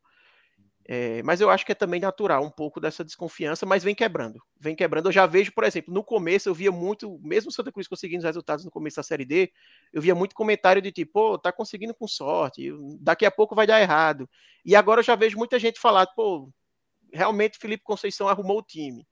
Eu discordo de algumas, de algumas opções dele, mas ele arrumou, a equipe tem um sistema defensivo sólido, então você já começa a perceber que existe uma corrente de elogios aí que você não via anteriormente. Perfeito. E aí, Clauber, já lhe trazendo aqui para o debate e pulando aí para a Série C, a gente teve o Náutico em campo hoje e perdendo uma boa oportunidade aí de São Bernardo, por exemplo, tropeçou em casa, era a chance de, faz, de fazer essa ultrapassagem de São Bernardo e ainda trouxe mais gente ali para a briga mais gente ali pro bolo, né? É, o Náutico cai duas posições nessa, nessa rodada com esse empate, sai na frente, gol de Jael, e aí Wagner é, toma um frangaço aí, um empate do Náutico. A gente pode até plugar a tabela também, é, mais na frente. Queria que você falasse um pouco do jogo aí, e que a gente falasse um pouco da tabela também, da situação do Náutico na Série C. Lucas, o, o resultado foi bom para o Náutico pelo desempenho do Náutico. É, no contexto geral, acho que até também são, tem um tem um saldo positivo. O Náutico chegou a ser vice-líder, foi para dois jogos fora e caiu agora para o quinto lugar, né? Depois de dois jogos fora, então o dano ainda foi é, pequeno, com dois empates fora de casa. O jogo contra o Confiança era um jogo que o Náutico podia ter vencido, fez um grande primeiro tempo e um péssimo segundo e, empatou, né? E, e quase perde. Mas é, o de hoje, não, o de hoje já foi um, um jogo bem diferente. O Náutico não jogou bem, teve pouca produtividade ofensiva, é, é, então saiu no lucro. Não que tenha sofrido muito, mas também não, não, criou quase nada. O gol saiu de bola parada, né, que é a grande arma do Náutico na temporada. O Náutico estava no primeiro tempo conseguindo é, é, fazer com que o Botafogo tivesse dificuldade para criar. É, quando o Botafogo melhorou, o Náutico fez o gol com, com o Jael, que Souza cobrou escanteio, já fez o gol de cabeça, mas ainda assim não foi um bom primeiro tempo. No segundo, logo no início do, do segundo tempo, é, Wagner erra na, na, reposição de bola, dá a bola no pé do jogador do Botafogo e, e, e sobra para Bismarck, né, que passou quase um ano treinando no Náutico e fez o gol no Náutico, né, chutou, a bola fraca passou no meio das mãos de, de Wagner. É, mas pela produção do Náutico, é, esse 1 a 1 foi, ficou de bom tamanho, um ponto somado. O falou, inclusive, sobre isso após o jogo, que ele chegou no Náutico para buscar pontos. E ele está conseguindo. De 12 jogos, de 12 pontos que, que Marquinhos disputou pelo Náutico, ele conquistou oito com três jogos fora de casa, né? Então, quatro jogos é, pelo Náutico, é, três fora, oito pontos conquistados. Então, o saldo dele está é, bem positivo. Então, acho que ainda, é, é, acho que olhando para cima, é, o Náutico perdeu uma chance ali de ficar um pouco mais tranquilo. Os outros adversários chegaram, mas eu acho que ainda desse esse saldo ainda é positivo, principalmente que o Náutico ainda carece de, de, algumas peças. Né? O Náutico contratou Elton e Berguinho. O Berguinho estava no banco hoje, mas não, não entrou. Inclusive, Marquinhos demorou muito hoje para substituir. É, aparentou ser um, um, um recado para a diretoria. Ele fez uma substituição com 15, 20 minutos e fez outras duas com 44 segundo tempo. Então, ele fez três substituições só apenas. E os jogadores que entraram também não, não foram bem. Acho que justificou um pouco. Então, o Náutico precisa de reforços, é, é, principalmente no, no, setor ofensivo. Hoje a produtividade do ataque do Náutico foi, foi baixa. É, Jael brigou, tentou, é, não fez uma partida ruim, não. Foi até um dos melhores em campo, não apenas pelo gol, mas pelo, pelo, pela movimentação dele, tentando fazer alguma coisa no ataque. Mas os pontas, né, Gabriel Santiago e Vilheiro, foram mais uma vez é, muito mal. Então o Náutico precisa de, de reforços e Marchiori, ainda nesse início de trabalho, está fazendo o Náutico pontuar. É, então acho que com reforços a tendência é que o time é, melhore. Né? E aí o Náutico tem, faltam 10 jogos, né? É, tem seis em casa e tem os dois próximos em casa. O Amazonas, o líder, e aí um jogo bem complicado, depois o Alto.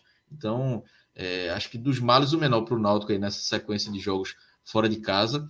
É, é, Botafogo vinha fazendo uma boa campanha, né, mas caiu de rendimento. Acho que são quatro jogos sem vencer. Confiança também vinha numa sequência ruim, é, é, venceu na última rodada, mas também tinha quatro jogos sem vencer.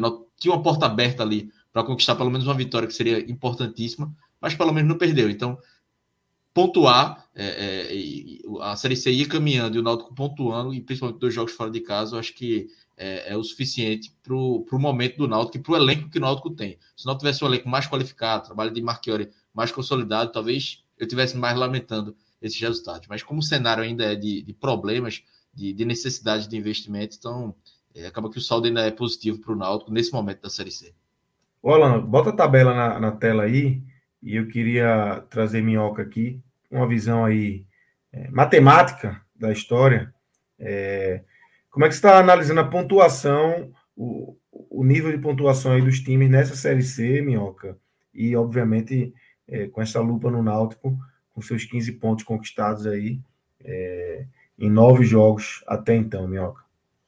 É, tá bem equilibrado, né? A gente está vendo o Amazonas é, conseguindo uma boa sequência, aliás, a gente até citou lá no começo, né? O Sassá está sendo peça muito importante. Se eu não me engano, dos 15 gols aí do Amazonas, 11 é do Sassá. Tem mais então, gol que muito time aí, viu? É, exatamente. É isso mesmo. Inclusive, tem mais gol que o Operário, por exemplo. Que é, o... é aquele L-Foot que o cara vende, vende todo, todo o time, deixa só 12 jogadores e contrata um Fussa 95. O cara toma fazer gol na Série C, Série D. É. E, e, é isso, né? Que é o próximo adversário do Náutico, um time que está bem, né? Vendo uma sequência muito boa, sem perder. Uh, só perdeu um jogo, e aí esse é o grande risco que o Náutico tem. Acho que o Náutico vai ter muito jogo chato em casa. Né? Você vai ter o Figueirense, vai ter, acho que é o Paysandu, se eu não me engano, dentro de casa, adversários assim com certo peso, né, que já viveram a própria experiência do Náutico de jogar a Série A, jogar a Série B. E, e a pontuação atualmente, desce só um pouquinho aí, por favor, Alan, só para a gente dar uma olhada no CSA, que é um adversário que pode elevar essa pontuação do oitavo. CSA, como está com esse jogo a menos e vai enfrentar o Lanterna do Campeonato Aparecidense amanhã, se CSA vencer, ele sobe para 15 pontos e aí o oitavo colocado já, a, a linha de corte ali do oitavo já sobe para 14, né? E aí o Náutico ficaria apenas uma, uma, uma pontuação acima do, do oitavo colocado. Claro que para quem está no G8, como é o caso do Náutico, ele tem que olhar sempre para o nono, e isso acontecendo, obviamente, já vai. A gente já sabe que o nono vai estar tá com 13 pontos. Então, é apenas dois pontos separando para 30 pontos a ser disputado. Imaginando aí que o aproveitamento vai estar tá girando entre 40% a 60% da posição do oitavo colocado, pode ser que cresça aí por volta de 13 pontos, e se tiver numa pior projeção, né, que no caso uma projeção mais alta, acho que por volta de 16, 17 pontos, aí a gente pode imaginar aí na base de quase 30 pontos para subir. Eu acho que vai ser um pouco menos. Eu acho que vai ser ali por volta de 28, 29. Eu não tenho a do ano passado. Quem tiver aí pode até ajudar aí é, qual foi a pontuação do oitavo colocado do ano passado e do nono. Mas eu acho que vai ser nessa faixa, sabe, Lucas? Próxima, o ideal seria ali 30 pontos, para não ter nenhum risco de, de possivelmente essa pontuação do oitavo precisar ser mais alta. Mas eu acho que. No passado foi 29, Minhoca. É. Então, Mas pronto, teve aí... time com 29 que foi o Botafogo da Paraíba que ficou de fora, né? Que ficou de fora. De vitórias. Então é por isso que eu, como eu estava projetando, né? Hum. Eu acho que vai ser nessa ideia de 50% dos 15 pontos que vai ser disputado. E aí, quando você faz a projeção, 15 pontos mais 14 ali, que possivelmente deve ser a linha de corda do oitavo, então deve ser com 29. E por isso que eu estou colocando 30, para dar uma margem para o Náutico passar. E aí, aquela coisa que a gente citou aqui na semana passada, o Náutico chegando entre os oito, não dá nem para projetar qual o melhor grupo, né? Vai depender muito é. do contexto. A última rodada pode o Náutico ser quinto, sexto, terceiro, segundo, hoje nesse momento. E aí sobe de novo, Alan, por favor. Hoje o grupo do Náutico ficaria Náutico Operário, Amazonas e Ipiranga.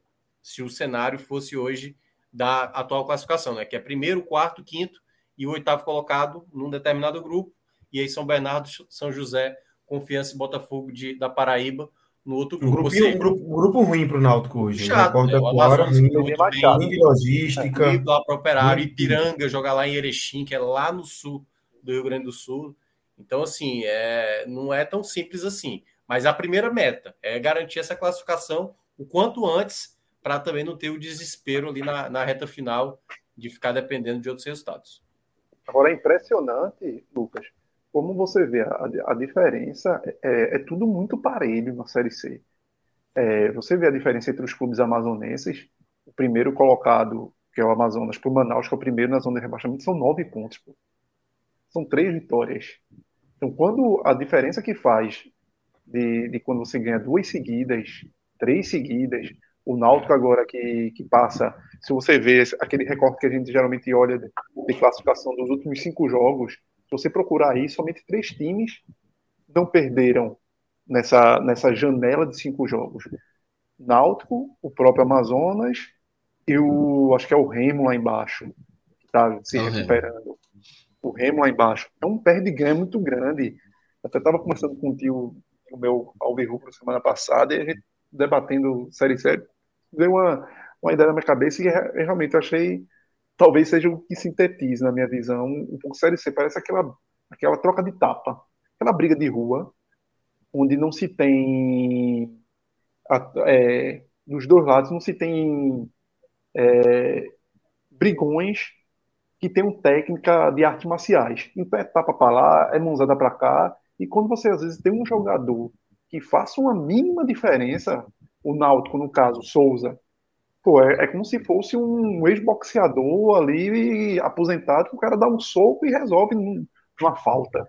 É, essa sala no, no Amazonas que, que sabe fazer gol e o time minimamente consegue entregar a bola para ele é, finalizar ali. Então são, são recortes, são poucas coisas que fazem com que um time consiga, de uma hora para outra, virar chave. O Remo estava lá embaixo, aí começa a virar chave com quem começou a se achar, trouxe, trouxe um Chegada de Catalá, né? Achar, de Catalá. então, é uma, é, é, uma competição muito louca. É uma competição, assim, que você não pode dar bobeira, você não pode entrar numa, numa, numa maré negativa, que se você entrar, você que está no G8 já já, você vai estar tá no, no Z4. O time que está no Z4, por, por, alguns motivos, uma, duas vitórias ali, já sai, já está no, brigando no G8. Então é uma competição muito perigosa. E que aí, olhando o cenário do Náutico, pelo menos a gente vê uma constância do Náutico Marchiori. Parou de ser aquele time que perde e ganha. Está tendo uma consistência de, lá fora, trouxe esse ponto, poderia ter sido a vitória? Poderia. Agora, não teve um rendimento que correspondesse a uma vitória. Ao mesmo tempo, o Botafogo também não fez essas coisas todas. No final, buscou um ponto. É, é o copo meio vazio, meio para cheio, mas nessa Série C, é, o, o, realmente o pontuar, que às vezes na B eu bato muito, que o deixar de vencer fora nem sempre é, é uma vitória, é, é aquela, aquele ponto da vitória. Nascer não. Nascer parece que tem muito disso, você conseguir construir uma campanha sólida que te dê moral, que aquele time consiga ter uma confiança, que aquele time consiga construir uma característica de jogo e chegue para quando vale realmente a competição, que é ali na, nos dois quadrangulares final, aí sim, ali o time vai ter que crescer. Ali time vai ter que ser decisivo. Ali o, o time, a diretoria vai ter que chegar junto. E o Náutico vai precisar que a diretoria chegue junto. Com reforços necessários, Olha. sobretudo ali na frente. O que, que, que, você achou de Elton Berguinho, Cauê? Sinceramente, eu não achei tão, bo tão boas contratações, não. É, é, Berguinho entra muito no que o Náutico meio que já tem ali na frente. Jogadores que ciscam e não não complementam. Tudo bem, ah, é Série C, vai trazer quem? Ah, beleza. Mas talvez o Náutico precisasse ter trazido os jogadores com uma, cara, uma característica melhor de finalização. E Elton bate de novo num perfil de jogador que talvez. Lógico, Elton não é igual a Souza, mas talvez o Náutico precisasse de um segundo volante com a qualidade técnica que Elton tem, mas talvez com a jovialidade maior com que não tivesse uma interrogação na questão física, que Elton já tem pela idade, de não conseguir render é, numa sequência maior, como já rendeu no passado, como rendeu muito bem no Bahia, como rendeu no passado na própria Ponte Preta, que ele teve anos em sequência na Ponte Preta, muito bom jogador. É aquele jogador que, se fosse há cinco anos atrás, seria uma, uma baita, baita contratação para o Naldo. Mas agora vem com a interrogação. Vem com a interrogação porque é para compor o meio de campo que o Náutico já tem Souza e é, é, como é, Vitor, esqueci o, o, lateral direito, o nome. Vitor Ferraz. Vitor Ferraz, que muitas vezes compõe o meio de campo. Então, é mais um peso de idade, é mais um sacrifício que tem ali físico, se os três precisarem atuar juntos. Então é, é muito mais pela característica de quando você junta vários desses jogadores, minha preocupação, do que propriamente a qualidade técnica de Elton que Elton possa, que Elton possa dar. E o físico de Elton, que já não é mais a, a mesma coisa antigamente, quando ele conseguia corresponder muito. Elton jogava de primeiro, de segundo volante, com uma qualidade muito boa. Eu já quis demais. Exato. Demais. Hoje, hoje, eu não sei sinceramente, não tem a mesma pegada de antes, não tem a mesma qualidade técnica de antes, o físico não entrega. Então é, é uma grande interrogação. A turma pegou uma, uma tweetada de Rodolfo falando sobre Berguin em 2021. Foi. Ele, ele falando que quando o Eric saiu, né, que poderia ser um substituto, ele fala não não substituiria em qualidade, mas em característica. Então, característica é o estilo. É o estilo, né? É o estilo daquele cara que, que corta, tenta tenta armar, tenta achar uma, a bola vertical. É o estilo. Mas, mas não, chega, não chega para ser titular, assim. Tanto que hoje nem entrou. É, é uma característica, é um, um, número, uma quantidade, um número a mais, um ponto a mais, mas o Náutico hoje precisa de titular. Acho que Vilheiro vem muito mal, Gabriel Santiago jogando na ponta vem muito mal. Então, não... A questão é essa. Já, o Náutico já está é queimando, mas tem uma peça que é Gabriel Santiago que poderia ser mais centralizada e vinha rendendo assim. Aí você, pela fragilidade que você tem dos seus pontas, são pontas muito mais de velocidade do que de criação e finalização. Aí o Náutico termina sacrificando, botando Gabriel Santiago ali para tentar aquela é o cobertor curto. Infelizmente que, que você tem muito uma série C. Aí você vai para o cobertor curto aqui, você perde um cara aqui centralizado, ah, mas Souza vai fazer aquela função. Mas aí você perde um cara que dava uma dinâmica ali no meio muito grande. Então, nessa, nesse lençol curto, muitas vezes o Náutico termina se perdendo em momentos de partida. Então, os reforços do Náutico não precisam. Não, daqui para frente, o Náutico não tem que preencher elenco para banco de reserva. O Náutico tem que trazer jogadores que realmente possam acrescentar ali para jogar. Para ser o cara que marque hora e olhe e não espere 45 minutos do segundo tempo para fazer modificação. É Ele já possa modificar se for necessário no intervalo. Ó, só rapidinho ainda sobre essa questão da classificação, estava até olhando a campanha do São Bernardo, né? E curiosamente, é, vamos lá, vamos pegar o Náutico como exemplo. Se você coloca para o Náutico a largada do São Bernardo, que foi nos quatro primeiros jogos, quatro vitórias, o Náutico, nas próximas quatro rodadas, venceu os quatro jogos, basicamente o Náutico já encaminhou sua classificação, né? Apesar de não matematicamente, que aí iria, iria para 27. Mas se você pega os últimos cinco jogos do São Bernardo, que é, é o pior desse G12 aí, só cinco, quatro pontos somados, você coloca isso na campanha do Norte, daria 19. Precisando fazer aí, possivelmente, mais 10 pontos, né? E tal, para garantir a classificação. 10, 11 pontos, na, restando mais cinco jogos. Por isso que muitas vezes ter uma sequência de vitórias, como o São Bernardo teve, mesmo tendo feito só quatro pontos nessas últimas cinco rodadas, o time ainda segue na segunda colocação. A gordura, né? Só que agora essa gordura já foi para o espaço. Né? O São Bernardo, que tava, parecia que ser uma equipe que ia se classificar tranquilamente, tomou hoje de 3 a 0. Tá na briga 100% com todo mundo abraçado, né? Agora. É, pois é, agora se tornou uma equipe que, por mais que esteja no bolo e na parte de cima, de todas essas aí é que está com viés de mais baixa, né? Ao lado é. do Ipiranga, que está com três derrotas nos últimos quatro jogos. É isso. Então, esse, esse, São Bernardo perdeu três, já né? foram duas fora, mas hoje em casa com 3 a 0 3 a assim, 0 tava, é. Tava 1x0 por volta redonda. O atacante do São Bernardo pegou o gol na cara do goleiro, foi tentar cobrir. Perdeu o gol na sequência, volta redonda faz 2x0, depois faz 3, podia ter feito mais. O é. segundo gol, se eu não me engano, foi até uma falha de, de Alex Alves. Então tem uma oscilada aí do, do, do São Bernardo, né? Por isso que caiu de posição. É pouco ainda da primeira para a segunda colocação. Mas teve uma queda maior também que foi do Ipiranga, né? O Ipiranga estava ali oh, nas é. quatro primeiras colocações, está em oitavo agora. É, nos últimos cinco jogos, perdeu três. E se o CSA e vencer amanhã, ele sai do G8, né? É. E era um dos times que entraram ali cotados processo, né? Junto com o São Bernardo, até pelo, pelo primeiro, primeira Mas parte é, da temporada é, é tinha bom feito. ficar de olho nessa galera que a gente sabe que tem um peso histórico, né? Que é Paysandu, Remo, que estão numa crescente aí, o próprio Figueirense, que venceu na rodada, venceu os últimos dois jogos dos últimos três que disputou, que são equipes mais. É aquela coisa, né? Esse, o Vitória do ano passado, né, Minhoca? O Vitória do ano passado, né? O Vitória Vai comendo de gol a turma no final, né? Isso, ótimo exemplo. Porque há uma, há uma expectativa. Por exemplo, um Remy e um Paysandu, um Náutico pegando num quadrangular, é jogar com casa cheia fora. Né? Chatíssimo. É, chatíssimo. É, Remy, Paysandu, CSA, Figueirense. É muito difícil fazer qualquer prognóstico nesse, nesse formato de Série C, que como, como o Cauê falou, é muito próximo à, pontuação. Eu fui olhar aqui ano passado, que Minhoca perguntou, terminou ano passado a diferença do líder para o oitavo, quatro pontos. É. Assim, ah. Se você compara com a Série B, por exemplo, do primeiro para o oitavo, a diferença é muito maior do que isso. Mas é, é todo mundo muito apertado ali. E do líder para o é... nono colocado, né? Veja, o nono que é, fora da classificação. Mas é porque tem, tem, uma coisa que é significativa. A Série C, ela é uma classificatória, entendeu?